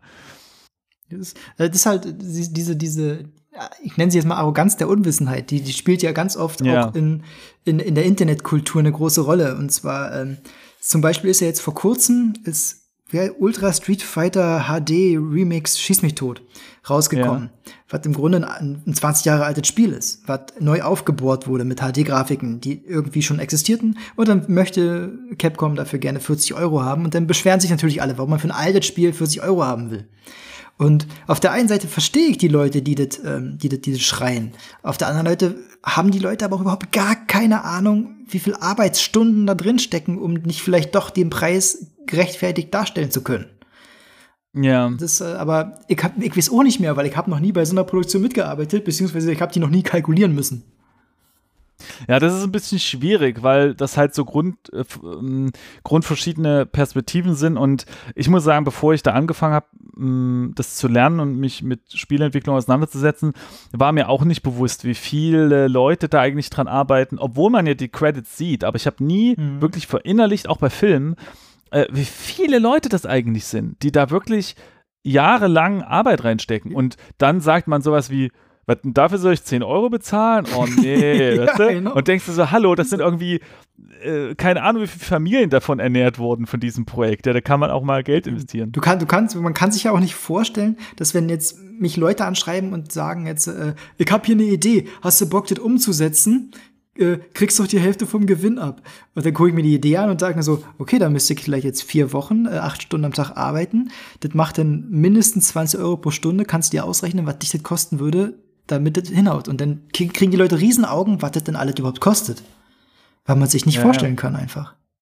Ja, und um ehrlich zu sein, ich habe da, ich habe da auch immer, also ich, ich, ich, es fühlt sich für mich an, wie als würde ich in der Lage sein, in verschiedene Perspektiven zu springen, also die des Spielers, die des Spielentwicklers, die des Auftraggebers, die des Freelancers, aber äh, und aus jeder Perspektive fühle ich dann das, was diese Leute fühlen, mhm. aber ich kann das nicht äh, vereinen. Weißt du, also ich kann so in meine Freelancer-Rolle jetzt springen und sagen, ja, ich muss halt das und das Geld verlangen, weil ansonsten macht das alles keinen Sinn mit, mit, mit Versicherungen selbst bezahlen ne, und, und diese ganzen Ausgaben, die man hat. Dann springe ich in die Rolle des Auftraggebers und denke mir so, ja, aber das ist doch viel zu viel, was ich verlange. das kann doch keiner bezahlen. Ja, da kann aber auch schon wieder der Imposter so ein bisschen mitspielen. Ne? Was für die Arbeit soll ich so und so viel Geld verlangen? Genau, weil das kommt nämlich auch dazu. Äh, also wir haben jetzt eher sozusagen so ein bisschen die positiven Aspekte des, äh, dieses Effekts ähm, äh, vielleicht am Anfang, dass man eben naiv einfach mal losmarschiert und dann einfach coole Sachen macht. Aber das Negative ist natürlich, dass man seine Leistung, die vielleicht nachweislich erbracht wurden, einfach nur schlecht macht die ganze Zeit oder auf e externe Ereignisse oder, oder Gründe schiebt. Genau, also beim, beim Imposter. Und beim Imposter, genau. Und es gibt so ein paar Ideen, wie man darüber hinwegkommen kann. Also, ich kenne das auch. Und also bei mir ist es so, mit jedem Tag, den ich mehr in der Industrie bin, ähm, denke ich mir, oh nee, weiß ich nicht, ob ich das alles irgendwie, ob das alles richtig ist. Ob, das, ob ich nicht einfach den Mund halten sollte und, und weißt du, ich habe doch keine Ahnung. So, ja. Und mit jedem Tag wird das schlimmer. Ähm, interessante Sache, ich höre manchmal so Podcasts, also andere, ich höre ich hör grundsätzlich verschiedene Podcasts aus, ähm, aus verschiedenen Bereichen. Einer ist auch über Feminismus und da, das sind zwei sehr äh, angenehme äh, Damen, die sich da unterhalten so. Das ist nicht so aggressiv irgendwie, hier alle Männer müssen, müssen sterben oder was. Genau, und die haben da auch immer drüber geredet, dass ähm, sie als Frauen und vielleicht das auch von Freundinnen kennen, vor allem, dass dieses Problem mit dem Imposter, das bei Frauen auftritt, ja, dass die halt sagen, ja, hm, oh nee, ich habe jetzt hier acht Jahre studiert, ich weiß nicht, ob ich dazu was sagen kann. So, und dann meinten sie so, naja, und bei Männern hat man oft das Gefühl, dass die einen halben Artikel lesen und dann sagen, ja geil, da mache ich einen Vortrag. Ja, es mag jetzt vielleicht sogar sexistisch sein, aber es ist halt teilweise auch wahr, ne? Natürlich, weil der, weil der Mann als solches einfach aggressiver in seinem Auftreten durchschnittlich ist und auch, ja, auch mal also, gern einfach mit Halbwissen prahlt ich ähm, kann das auch nachvollziehen, diese, diese äh, Erkenntnis, aber bei mir selbst merke ich halt so, ey, puh, also ähm, ich, ne, also wie ich äh, sagte, bei mir, äh, ja, wie gesagt, mit jedem Tag wird irgendwie teilweise diese, diese, dieser Zweifel größer und ähm, und was kann man jetzt dagegen tun? Und für mich funktioniert sehr gut Ehrlichkeit. Also bei mir ist es halt so, als zum Beispiel Tequila Works auf mich zugekommen sind und haben gesagt, hier, pass auf, ähm, unser Effektartist ist gerade weggegangen und er hatte irgendwie dich erwähnt, vielleicht willst du mal einen Art-Test machen. Da habe ich gesagt, okay Leute, cool, können wir gerne machen, aber folgendes ist mein Status. Und dann habe ich halt gesagt, okay, ich habe diesen Style noch nie gemacht. Ich habe noch nie in Unreal gearbeitet. Und ich bin auch jetzt erst, äh, äh, also damals war ich ja noch nicht mal Vollzeit-Effekt-Artist, weil da habe ich ja gerade erst angefangen. Aber jetzt habe ich sozusagen die, die Zeitressourcen, mich da komplett einzuarbeiten. Und da bin ich sehr offen einfach damit umgegangen und habe das gar nicht irgendwie versucht zu vertuschen. Und dann haben die gesagt, okay, cool, lass mal einen Arttest machen und das hat dann halt funktioniert. Das ist aber auch super, weil du hattest erstens hast du reinen Tisch gemacht und du hattest eine Aufgabe, an der du dich beweisen konntest. Genau. Und vor allem habe ich für mich, und das ist ganz wichtig halt, ähm, also ich habe echt Angst vor, ähm, nicht Zurückweisung, sondern jemanden zu enttäuschen. Mhm. Also für mich wäre es irgendwie ganz, also das ist ja diese Angst des Imposters, ne? dass am einem Tag plötzlich die Leute erkennen, boah, du, du, du bist ja eine Null. Genau, ja, du genau hast ja das die ganze ist genau Zeit, ja. du, du hast ja die ganze Zeit nur irgendwie von anderen geklaut oder einfach Glück gehabt und eigentlich kannst du ja gar nichts. Genau, das ist auch immer, immer wenn, wenn mein, mein Chef mit einem neuen Projekt ankommt und solche Geschichten und das, ich habe das noch nie gemacht, dann sage ich, ich habe keine Ahnung, aber ich versuche es. Und wenn es schief läuft, dann läuft es schief und wenn es klappt, dann klappt es. Ne? Keine falschen Versprechungen machen. Genau, ich sage halt, ey, ich habe da voll Bock drauf, würde mich echt interessieren. Ähm, ich, bring, ich weiß auch, dass ich mich schnell in Sachen einarbeiten kann, ne? Und ähm, das Einzige, was ich halt brauche, ist so ein bisschen Geduld von den Leuten, dass die halt äh, sagen, okay, ja, cool, dann, dann arbeite ich mal ein und dann ist gut. Und bisher hat das auch funktioniert. Also mein Einstieg in die 3D-Welt ging ja über Maya in der Schule und in der, ähm, in der Firma, in der ich dann als erstes angefangen habe, haben die halt Max benutzt. Da habe ich gesagt, okay, lerne ich halt Max. Aber gut, das dauert dann halt einen Moment, ne, bis du das fl flüssig. Klar. Aber die, die Grundprinzipien sind ja dieselben. Für die, also für die Kreativität. Also Meshes, Vertices. Nur, nur die Knöpfe sind andere. Ne? Ich finde, man muss halt, man muss verständnisvolle Leute haben. Ich glaube, wenn du in eine Firma kommst, ne, und die, die sagen, okay, hier jetzt neuer Artstyle, den du noch nie gemacht hast, neue Programmiersprache, ähm, und die haben keine Geduld und, und jeden Tag kommt einer zu und, und gibt dir so das Gefühl, wirklich ganz schlecht zu sein, dann glaube ich, äh, fällt man da schnell in diese Imposterfalle. Verständlicherweise, klar, klar. weil dir ja jeden Tag suggeriert wird, dass du halt nichts kannst. Aber ich glaube, wenn man, ähm, also auch wenn es gut läuft, hat man oft genug diese Situation, dass man sich selbst diesen Druck macht. Ja, aber es ist ja auch sehr ähm, sokratisch, ne? dass man sagt, ich weiß, dass ich nichts weiß, aber vielleicht stimmt es ja nicht. Bescheidenheit hilft ja manchmal auch, aber mit Bescheidenheit bekommt man eigentlich keine Spitzenposition. Also ein bisschen nach vorne ficken muss man sich schon. Also jetzt nicht im Wirklichen, aber, aber ne, das ist halt die Draufgänger, die so ein bisschen auch blenden können. Die haben eigentlich immer ein besseres Leben als der Künstler. Ja, ja, manche Leute, genau, also manche Leute sind halt so ungefähr genau das Gegenteil von dem, was ich so mache. Die sagen halt, okay, ich habe, ähm, ich weiß noch nicht, äh, was ich da machen muss. Ich kenne die Technologie nicht und auch den Style nicht, aber ich sage jetzt trotzdem, dass es funktioniert. Mhm. Und dann, vielleicht wachsen sie auch über sich hinaus. Das ist natürlich auch ein Weg. Das, das ist ja das Schöne, das Leben ist ja wie so ein Rollenspiel, es gibt verschiedene Wege, ne? ja. nicht nur einen. Aber eine, also eine Sache, die das, die, die problematisch ist beim Imposter ist, dass man sich selbst äh, von innen kennt und man kennt die ganzen Selbstzweifel und, und alle Sachen, man, man kennt den kompletten Ablauf und die anderen sieht man nur von außen und Genau. man sieht halt nicht, was für innere Konflikte die haben und von außen wirken die anderen halt immer so wie, oh, der kriegt ja alles super gebacken, ähm, hat nie Probleme, Äh, ja. äh, das ist ja ein total cooler, cooler Typ. Ja, das ist das, was das kuriose Wort Souveränität ausdrückt, ne? Das ist dieses, das ist auf Arbeit auch immer. Alle sitzen da vor ihren Laptops und ich denke mir so, hm, ich könnte mal twittern, dann mache ich auch Geräusche. und es geht, geht vielleicht anderen Leuten gerade genauso. Man denkt immer, oh, die arbeiten gerade volle Kanone. Dabei checken die gerade Facebook oder so. Weil es einfach, man kann in die Leute nicht Ja. hineingucken. Naja, und vor allem ist das ja auch eine, eine Zeitwahrnehmung. Also, wenn man, zum Beispiel ist es ja so, wenn man irgendwie Projekte hat, das dauert halt irgendwie Ewigkeiten, bis man da mal ein neues Update raushaut. Und wenn man aber alle drei Monate was auf Twitter äh, packt, dann kann das halt sein, dass irgendwann mal einer kommt und sagt, boah, das ist ja toll, dass du so äh, dauernd irgendwie Updates schreibst. Und für ihn kommt diese drei Monate auch nicht wirklich lang vor. Er sieht da nur ab und zu mal ein Update und hat so diesen Eindruck, dass du halt sehr aktiv bist. Ja, ne? genau. Für dich selbst ist es aber vielleicht so, boah, schon wieder drei Monate gebraucht für, für mein kleines Update. Eigentlich wollte ich doch viel schneller sein. Ah, Mensch. Ja, das ist so. Das ist so. Bei dem, dem Spielprojekt, was ich gerade habe, ist es auch so. Das ist so, ich versuche zwar jede Woche irgendwas schon zu machen, manchmal geht's halt nicht. Aber wenn ich mir meine Timeline angucke, sehe ich, oh, da habe ich ein cooles Bild gepostet, da habe ich wieder Progress gepostet. Und das motiviert aber auch, ne? dass man dann doch noch was macht. Genau, ich finde, das ist nämlich eine zweite Sache, die ich äh, für mich erkannt habe. Also das eine ist ehrlich sein und, und am Anfang klar einen Tisch machen, das hilft mir auf jeden Fall. Und das zweite, sich selbst klar machen, was man halt für Erfolge geschafft hat. In, also, und zwar sowohl eben zum Beispiel eben mal ins Facebook gucken und dann nochmal gucken, was man so geschafft hat, aber auch mal ganz kurz innehalten und für sich selbst feststellen, hey, ich habe was Neues gelernt und das ist cool. Denn ganz oft ist ja das, wenn man etwas nicht weiß, dann erscheint dieses Wissen sehr, sehr ähm, äh, wie auf so einem Berg, wo es oben leuchtet, wo so die Lichtstrahlen runterkommen. Oh, das werde ich ja nie erreichen. Oh, wenn ich mich jetzt mit irgendwie paralleler Programmierung, also Multithreading aus, mhm. äh, befassen will, ja. Oh, oh, das ist bestimmt ganz kompliziert, das schaffe ich ja nie. So, und, und wenn man dann jemanden kennt, der das kann, der immer so, boah, der ist ja so cool, der kann ja. das alles, ja. So, dann lernt man das. Und dann lernt man das und merkt, das sind drei Funktionen. Hm, komisch. Naja, also selbst wenn es kompliziert ist, ja, dann lernst du das von mir aus auch über ein halbes Jahr ja, ja, okay. und plötzlich erscheint dieses Wissen wertlos, weil jetzt kannst du es ja. Richtig, ja. Offensichtlich kann das ja dann nicht so schwer gewesen sein.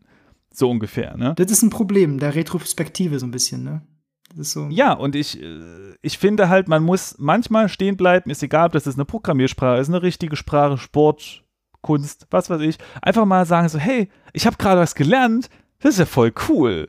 Ja, aber da muss man dann noch merken, dass man es gelernt hat. Weil manchmal ist so, du, das ist ja, das Lernen, es sind ja vier Schritte, habe ich ja schon mal erwähnt. Das ist ja einmal dieses äh, nicht wissen, dass man etwas nicht kann, dann wissen, dass man etwas nicht kann, dann wissen, dass man etwas kann und dann nicht wissen, dass man etwas kann. Das heißt, am Ende ist es halt Alltag und dann muss man, dann fehlt komplett die Erkenntnis. So, krass, ja. ich kann mich, ich kann mich auf Englisch mit anderen Leuten unterhalten. Mein Blow. Aber das irgendwann macht man das einfach. Ja, das ne? stimmt. Aber ich finde zwei Sachen. Das eine ist, ähm, wenn man gerade so Eltern, die ihre Kinder beobachten, die entwickeln wieder eine, äh, eine Faszination für die Welt, weil das Kind die Faszination für die Welt hat. Mhm, mh. Und das zeigt mir immer wieder auch, ähm, dass du kannst Leute faszinieren mit deiner Unwissenheit sozusagen, wenn du offen damit umgehst, dass Dinge einfach toll sind. Und Richtig, dann kannst ja, ja. du Leute mitreisen, die das eigentlich alles schon können. Da geht es aber ja noch um Neugier und nicht um, um, um, äh, um falsche Arroganz zum Beispiel. Ja? Das ist ganz wichtig. Das ist dieses Unschuldige muss damit auch mitschwingen. Genau, aber ich finde halt, wenn, wenn jemand zu mir kommt und sagt so, ey, ich habe gestern, ich habe ein Programm entdeckt, wie krass ist das denn? Das heißt ähm, äh, Fotopop oder irgendwas, da gibt's Layer, da kann man Sachen verschieben, dann ist das natürlich okay, ich weiß das, aber es ist ja total cool, dass jemand so fasziniert ist ja, und einfach so euphorisch davon spricht. Da weiß man das doch vielleicht wieder zu schätzen, wie geil eigentlich Layer sind. Genau, ne? ja, genau. Und das Gegenteil, und, und ich finde, damit kann man sich auch faszinieren. Ähm, und viele Leute, die am Anfang äh, dastehen und auch überlegen, ja, soll ich jetzt vielleicht mal ein Tutorial machen? Ach naja, ich weiß ja eigentlich noch nicht genug, ja. Mhm. Aber ich finde, es gibt einen, es, es gibt nur einmal in deinem Leben die Situation, wo du etwas zum ersten Mal erlebst. Und ähm, manchmal kann sich das lohnen, das im Kopf zu behalten und vielleicht sogar schon aufzuschreiben. Also worauf ich hinaus will, ich habe zum Beispiel mir Notizen gemacht, als ich von, von 3D Studio Max auf Maya, nee, andersrum, von Maya auf 3D Studio Max umgestiegen bin. Da konnte ich ja noch gar kein Max. Und dann habe ich mir ein bisschen Notizen gemacht, wie, was waren denn meine Fragen, die ich da hatte? Mhm. Und meine Probleme. Und dann habe ich mir das in eine Liste aufgeschrieben und das habe ich im, im, Forum. Und da können jetzt andere Leute, die vielleicht auch von Maya auf Max umsteigen, dieselben Probleme äh, oder, oder die Lösungen zu den Problem, Problemen finden. Das ist doch, ist doch ja. sehr nett von dir. Und ja, aber, aber du hättest halt sagen, oder ich hätte halt denken können, ja, äh, ich weiß ja noch nichts von Max, was soll ich da jetzt irgendwie hier machen? Aber nee, ich finde, man, man sollte sich bewahren, wie man war oder wie man gedacht hatte, als man ganz am Anfang stand, von etwas Neuem zu lernen und das nicht zu vergessen. Es gibt Leute, die vergessen das und das finde ich immer ein bisschen traurig, dass die dann überhaupt nicht mehr nachvollziehen können, wie es jemand geht, mhm. der da ganz am Anfang steht. Das ist tatsächlich so. sehr schwer. Und deswegen, ja, aber, deswegen äh, haben wir ja auch zum Beispiel vorhin drüber gesprochen mit den Tools, ne? Wie kommt man da rein? Gibt es da irgendwelche coolen Tipps, äh, die man da geben könnte? Eben genau deswegen, weil wir uns noch daran erinnern können, wie wir vor diesem Berg standen von Software und einfach nicht wussten, ja, und jetzt? Und dann haben wir gar nichts gemacht am Ende oder so. Also ich zumindest teilweise. Ich hätte mich, tatsächlich würde ich mich jetzt dafür interessieren, welche, welche ähm, Fragen ich damals hatte, als ich noch nicht programmieren konnte. Weil ganz oft, das ist die, die schlimmste Antwort, die man auf eine Frage geben kann, muss ich leider schreiben, die Frage ist falsch gestellt weil die Konzepte einfach noch nicht im Gehirn desjenigen angekommen sind, die er bräuchte, um eine korrekte Frage stellen zu können bezüglich irgendeiner Programmierung. Und das finde ich auch immer sehr interessant, dass es Konzepte gibt, die ich so sehr verinnerlicht habe, dass ich nicht mehr daran denken kann, dass man sie nicht als allgemein annimmt. Ja. Ganz kurios. Manchmal ist es ja auch interessant bei 3D-Programmen, dass man Konzepte äh, verinnerlicht, aber sie nicht mehr ko ähm, kommunizieren kann. Wenn du mich jetzt fragen würdest, wie die Tastatursteuerung, Tastatur- und Maussteuerung ist, um in 3D Studio Max die Kamera zu drehen, ich kann es dir nicht sagen, was du da drücken musst. Ja.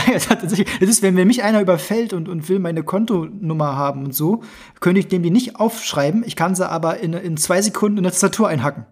Ja, genau, weil man sich so diese Muster Genau, merkt. ja. Und bei Max ist es halt auch so, ne? Ich, ich bediene das halt einfach und denke nicht mehr darüber nach. Ähm, So funktionieren Instrumente halt. Ne? Irgendwann kann man sie. Dann sind sie die Erweiterung Ja. seiner selbst. Und das ist auch wieder so ein Thema, ja. Ich, ich, ich argumentiere immer dafür, weil, weil viele Anfänger halt denken, sie, sie, ihr Wissen ist noch nichts wert, aber das finde ich halt ist nicht so. Bei, bei richtigen Sprachen ist mir das aufgefallen. Und vielleicht gilt das ja für Programmiersprachen auch, soweit bin ich da noch nicht. Ähm, äh, ich lerne eine Sprache und ich lerne die Regeln. In dieser Situation bin ich in der Lage, die Regeln jemand anderem zu erklären. Mhm.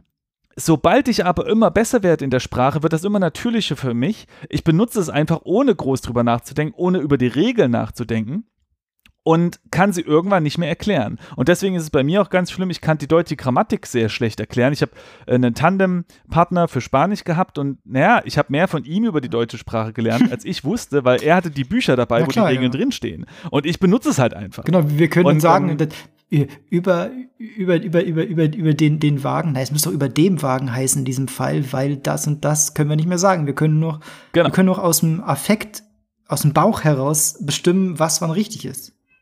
Und das bedeutet, dass man in der Phase, wo man lernt, eigentlich einen Wissensschatz hat, der eventuell später wieder verloren geht, wenn es ins Natürliche Genau, ja. übergeht. Das ist beim, beim Rubik's Cube zum Beispiel auch so. Ähm, ich habe mal gelernt, den zu lösen, möglichst schnell. Ich war dann irgendwann bei unter einer Minute und hat mir doch gereicht. Und dann habe ich aber gleichzeitig den anderen Leuten im Freundeskreis und im Büro beigebracht, weil ich so wusste, so kann ich besser lernen. Und auch wenn ich äh, früher in der Uni Programmiernachhilfe gegeben habe, habe ich den Leuten immer so erklärt und dann habe ich sie gezwungen, das anderen Leuten so zu erklären, dass die das auch verstehen. Weil so konnte ich sicher gehen, dass wenn das jemand erklären kann, dann muss er es ja verstanden haben. Das stimmt. Äh, das, das merke ich auch immer wieder, wenn ich irgendwie kleine Artikel schreibe. Dann merkt man wirklich, wo die eigenen Lücken sind. Mhm. Und dann arbeitet man dann nochmal nach und dann, ja. Genau. Dann das stimmt, hat weil im Kopf ist ja das Wissen sowieso immer perfekt. In dem Sinne. Bevor man an ein Problem geht, denkt man, ja, das, ja, das macht man so und so. Und dann merkt man nach zwei Genau. Schritten, äh, was nun? Und ich habe, wer, wer es richtig hardcore will, macht noch Animation dazu. Weil ich habe gemerkt, dass du in Text kannst du auch relativ viel noch verstecken. Du kannst einfach hinschreiben, sowas wie, ja, dann werden halt die Daten zur Grafikkarte geschickt. Aber wenn du eine Animation machen möchtest, von wo nach wo die Daten jetzt wirklich geschickt Dann werden, dann musst du dich damit beschäftigen, okay, warte mal, welche, welche Speichereinheiten gibt es jetzt im Rechner Mhm. und von wo genau wird denn jetzt das, die, und welche Daten überhaupt, ja? Was passiert denn mit den Texturen und den Modellen? Kommt das alles in die gleichen Mägen? Ja, Mägen des das Computers? ist alles Magie. Oder ist das wie bei einer Kuh, dass es da verschiedene gibt? ja. Das ist wirklich so. Und, und da muss man, ja, muss man sich sehr auseinandersetzen. Und ähm, genau, und es gibt eine Sache, die noch wegen dem Imposter-Syndrom, äh, da sagt man, oder habe ich auf Wikipedia gelesen, ja, ähm, bestimmte Annahmen müssen überwunden werden. Äh, zum Beispiel der Glaube, dass ein einziger Fehler die eigene Fähigkeit komplett in Frage stellt. das stimmt, das ist die Konzentration aufs Negative, so ein bisschen, ne? Ja, also m, ja, äh, tatsächlich habe ich das letztens gehört bei Auf ein Bier, da hatte der André gesagt, so ja, ähm, ich glaube, oder er glaubt, genau das ist der Grund, warum keiner Prognosen macht. Also warum zum Beispiel Spieleredakteure sehr ungerne Prognosen machen, oder vielleicht Redakteure im Allgemeinen, oder Leute im Allgemeinen, will das gar nicht. Außer Analysten, die leben ja davon. Stimmt, genau. Weil, weil ja die Chance sehr hoch ist, dass die Prognose falsch Ja ist. klar, das ist äh, Und immer dann so. stehst du da wie, ja, du hast ja gar keine Ahnung. das ist das Problem. Das ist, man hat ja, wo man schon mal bei Analyst ist, man hat mal so ein bisschen geguckt, man hat Analysten versus Münzwurf. Man hat rausgekriegt, dass Analysten, wenn überhaupt, minimal besser sind als Münzwurf. Mhm. Und das hat mir dann noch zu denken gegeben. Okay. Ja, gut, es ist halt eine Prognose. Und, ähm, und das muss aber nicht heißen, dass man äh, dass man dann nichts drauf hat. Ich finde aber, es kommt darauf an, wie man wie man sich ausdrückt. Also wenn ich jetzt so auftrete wie, ja, ich habe ja Ahnung von allem und ihr habt ja alle keine Ahnung und wenn ich dann eine Prognose abgebe und die ist falsch, dann würde ich jetzt als Beobachtender auch sagen, ja, ey, du, du hast echt keinen Plan. Natürlich, das ist ja auch die Schadenfreude. Ge ja, das, genau, das kommt auch noch dazu. Ja, in dem Fall gehört sie aber, sie ist ja gerechtfertigt. Weil es ist ja, weil ja, weil man ja dem, dem, dem, dem Arschloch demjenigen selbst es stopfen lässt, sozusagen.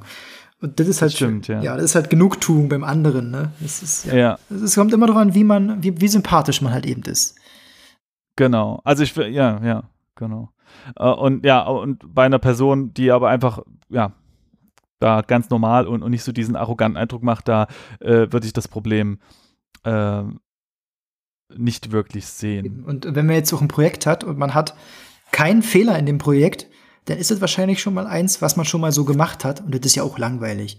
Ne? Also wenn man ein neues Projekt hat, dann macht man da Fehler, weil man die Sachen einfach noch nicht kann. Ansonsten bräuchte man kein ja. neues Projekt machen. In dem Sinne. Ich habe ja auch noch was gefunden und da stimme ich gar nicht so überein. Vielleicht mal sehen, was du dazu sagst. Auch noch mal so ein, äh, so ein äh, Zitat aus einem, äh, aus einem Artikel über hier im Poster. Jetzt bin ich aber schon beeinflusst durch deine Meinung.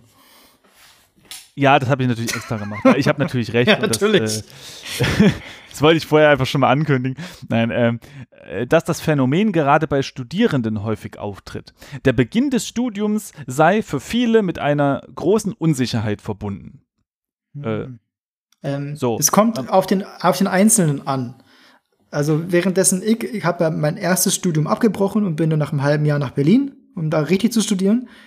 Und da ja. fühlte ich mich halt vor allem erstmal im ersten und zweiten Semester sehr sicher. Weil alles, was mir da gezeigt wurde, kannte ich schon. Wusste ich schon. Okay. War halt Spaziergang irgendwie. Klar, ein paar Sachen sind auch neu gewesen und auf die konnte ich mich konzentrieren. Aber es gab halt auch sehr viele Leute, und das finde ich aber auch gut so, die wirklich null Ahnung hatten. Da frage ich mich erstens mal, wie sind die überhaupt auf die Idee gekommen, Informatik zu studieren, wenn die überhaupt gar keinen Plan haben? Auf der anderen Seite finde ich es aber auch gut, dass sich alle die Zeit nehmen, es trotzdem zu erklären. Ja. Da verstehe ich schon, dass es die eine, aber auch die andere Seite gibt. Also, wie, wie ja vorhin schon gesagt, bei mir ist es halt so, ich genieße das am Anfang, weil ja eben noch keine. Also klar, auf der einen Seite kommt man da hin und man beschnuppert sich erstmal so und guckt, ähm, hey, was, was können die anderen? Ne? Oder was, was ist da los? Aber sobald man dann so ein bisschen diese, den Überblick bekommen hat, finde ich, ist man ja frei, nee, also oder es ist mir erlaubt, Fehler zu machen, weil offensichtlich sind ja alle neu da. Mhm. Ich finde, ein Problem wird das dann ähm, nach einiger Zeit, wenn du dich schon etabliert hast, zum Beispiel, äh, was man ja vorhin schon hat, ne, und dann machst du einen Fehler, das ist halt doof. Oder wenn du halt merkst, dass alle anderen besser sind. Obwohl bei mir auch wiederum dann ne, ab einem gewissen Level setzt dann wieder was anderes ein. Ich kenne das vom Zeichenkurs. Du kommst neu in einen Zeichenkurs und dann guckst du dir an, was die anderen können. Und ich habe bei dem hier in Berlin relativ schnell erkannt, dass da super viele krasse Leute sind. Und dann hat mir das so eine Ruhe gegeben, so wie, okay, ich bin so viele Level unter den anderen, ich brauche keine, ich muss mich jetzt gar nicht irgendwie damit messen oder so. Es ist offensichtlich. Und wenn mhm. das so mhm. offensichtlich ist, dann, dann bin ich da irgendwie ganz ruhig wieder.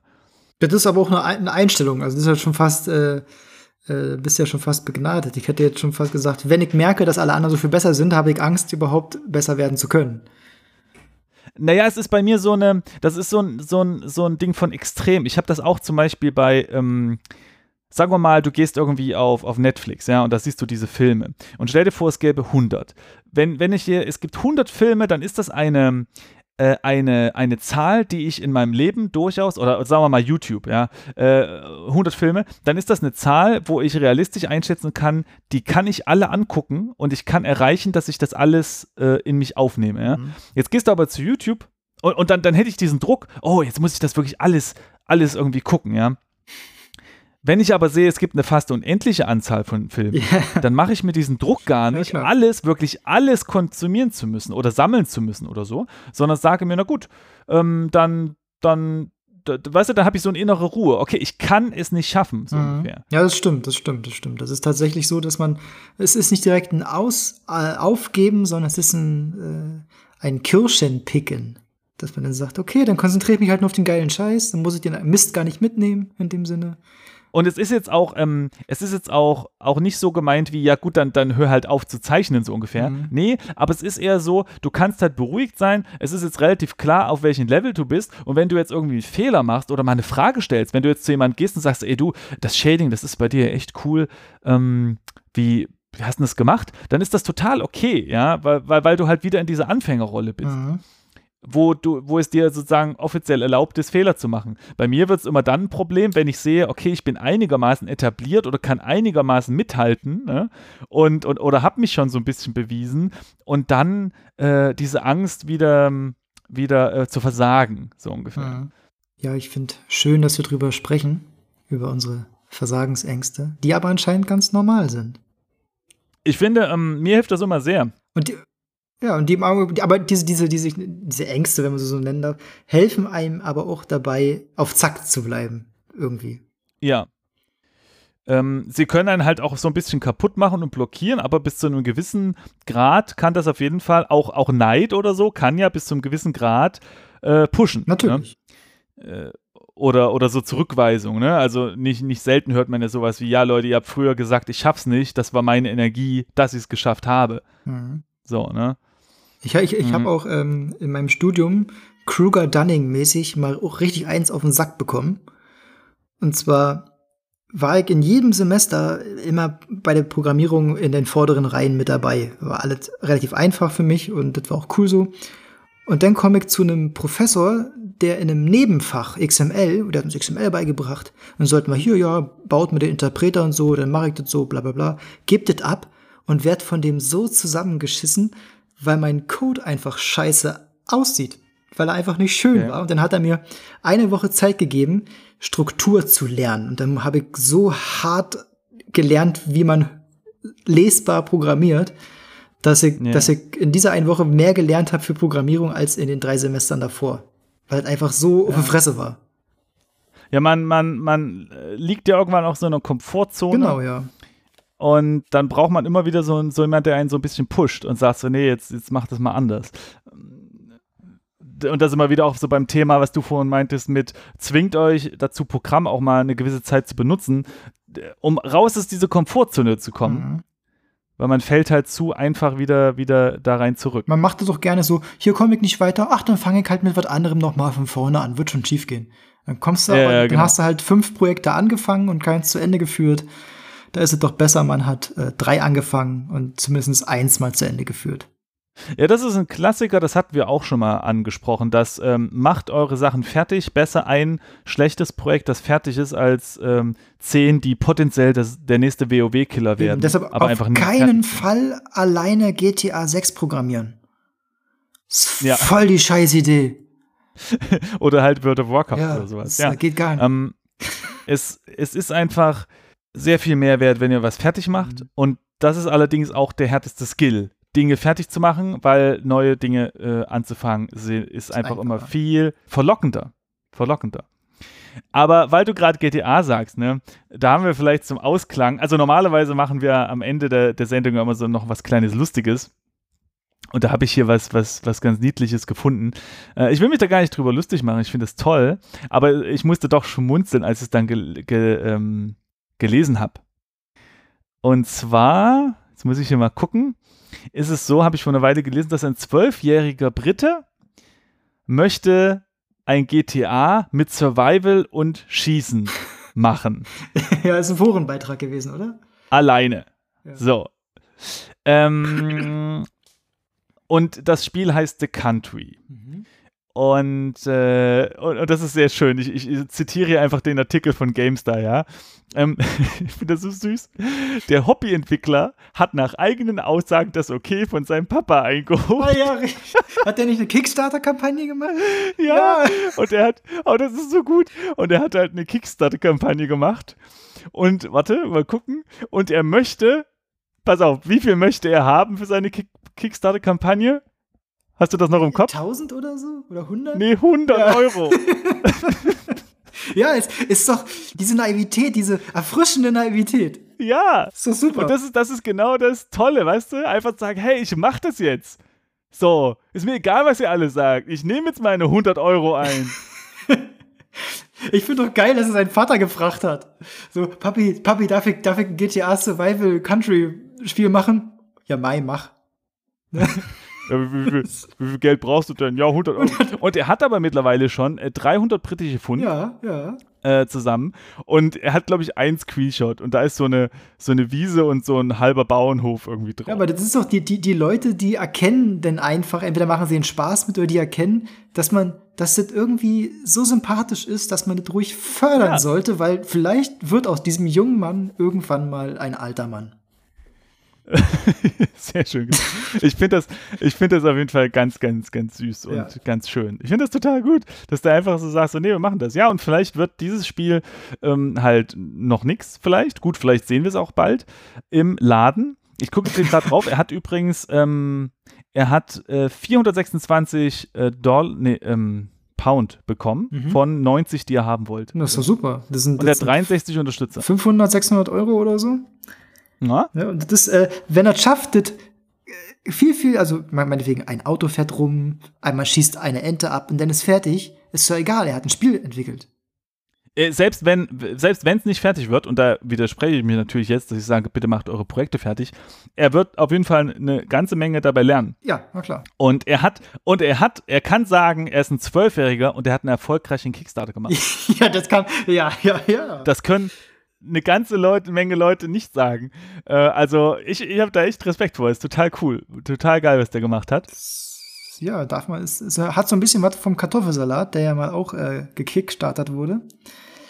Ja, aber das war, das fand ich war was anderes. Das war einfach nur skurril und haha und lustig, obwohl der. Ja, klar, aber es gibt halt Leute, die sagen, auch wie skurril, da mache ich einfach mit, weil irgendwie Hype genau. auch, ne?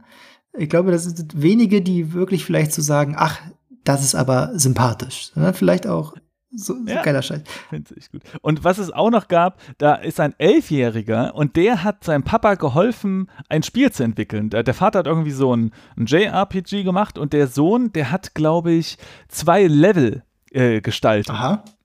Ja, und das ist eine Sache, die sieht man jetzt ab und zu mal, dass, dass so Väter oder Mütter, die programmieren ein kleines Spiel und die Kinder, die malen dann irgendwie kleine Sprite-Sheets. Das habe ich mhm. auch ab und zu mal stimmt, auf Twitter ja, gesehen. Das stimmt. ist so süß. Wenn dann die Kinderzeichnungen, ne, dann werden die ausgeschnitten und ähm, dann ins Spiel gepackt. Und das hatten wir auch schon. Das fand ich total gut.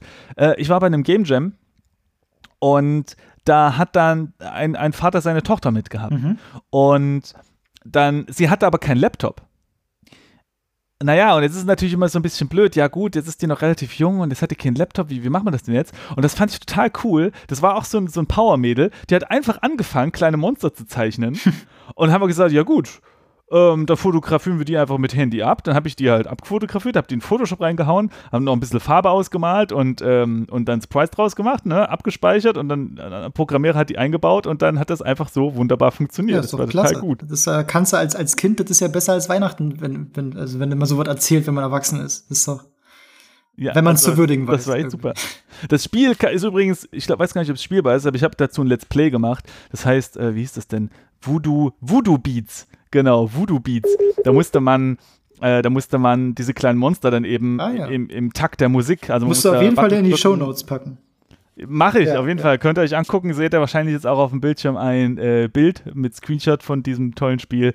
Und dann könnt ihr das alle schön zocken oder gucken oder was. Und, ähm, und wenn ihr wenn ihr genug dieses Video guckt, äh, dann kommt vielleicht auch irgendwann mal so ein, so, ein, so ein Netzwerk auf mich zu bei YouTube und sagt, hey, äh, du hast hier 1000 Millionen Klicks, vielleicht, vielleicht können wir dir ein bisschen Geld geben. Oder 1000, 1000 Millionen. Das sind umgerechnet äh, 1000 Euro. Ich, ich staple klein am Anfang. Okay, super. Ey, es war super, dass du mit dabei warst. Ja, hat sehr viel Spaß gemacht, Tom. Ja, ich, ist auf, äh, ich dachte, nach einer halben Stunde weiß ich nichts mehr zu erzählen, aber es sind jetzt ja tatsächlich anderthalb Stunden geworden. Siehst du, der Imposter-Effekt. Ja, ja. Da haben wir genau, genau, genau. Ja, war, da haben wir War sehr unterhaltsam auf jeden Fall. Hat mich sehr gefreut und äh, ja, dann hoffe ich, dass du weiter auf deinem Let's Play-Kanal machst und das verlinken wir und dann hoffen wir auch, dass ganz viele Leute da hinkommen und ganz viele Leute von dir auch zu uns. Das ist dann, kein Let's Play-Kanal. Ach, Let's Play-Kanal, sorry. Ja, du, du, spielst, du spielst halt Visual Studio. ja, also wer, wer Lust hat, kann natürlich vorbeikommen. Äh, aber muss damit leben, dass ich äh, Pipi-Kaka-Witze mache und auch gern mal einfach nur Schwachsinn noch von mir gebe. okay, so ja, das sind die Leute von dir. Ist Alles klar. Gut, dann äh, vielen Dank nochmal. Äh, und, und, wir hören und lesen uns auf deinem äh, Kanal. Und auf Twitter. Und auf Twitter. Alles klar. Ciao, ciao. Tschüss.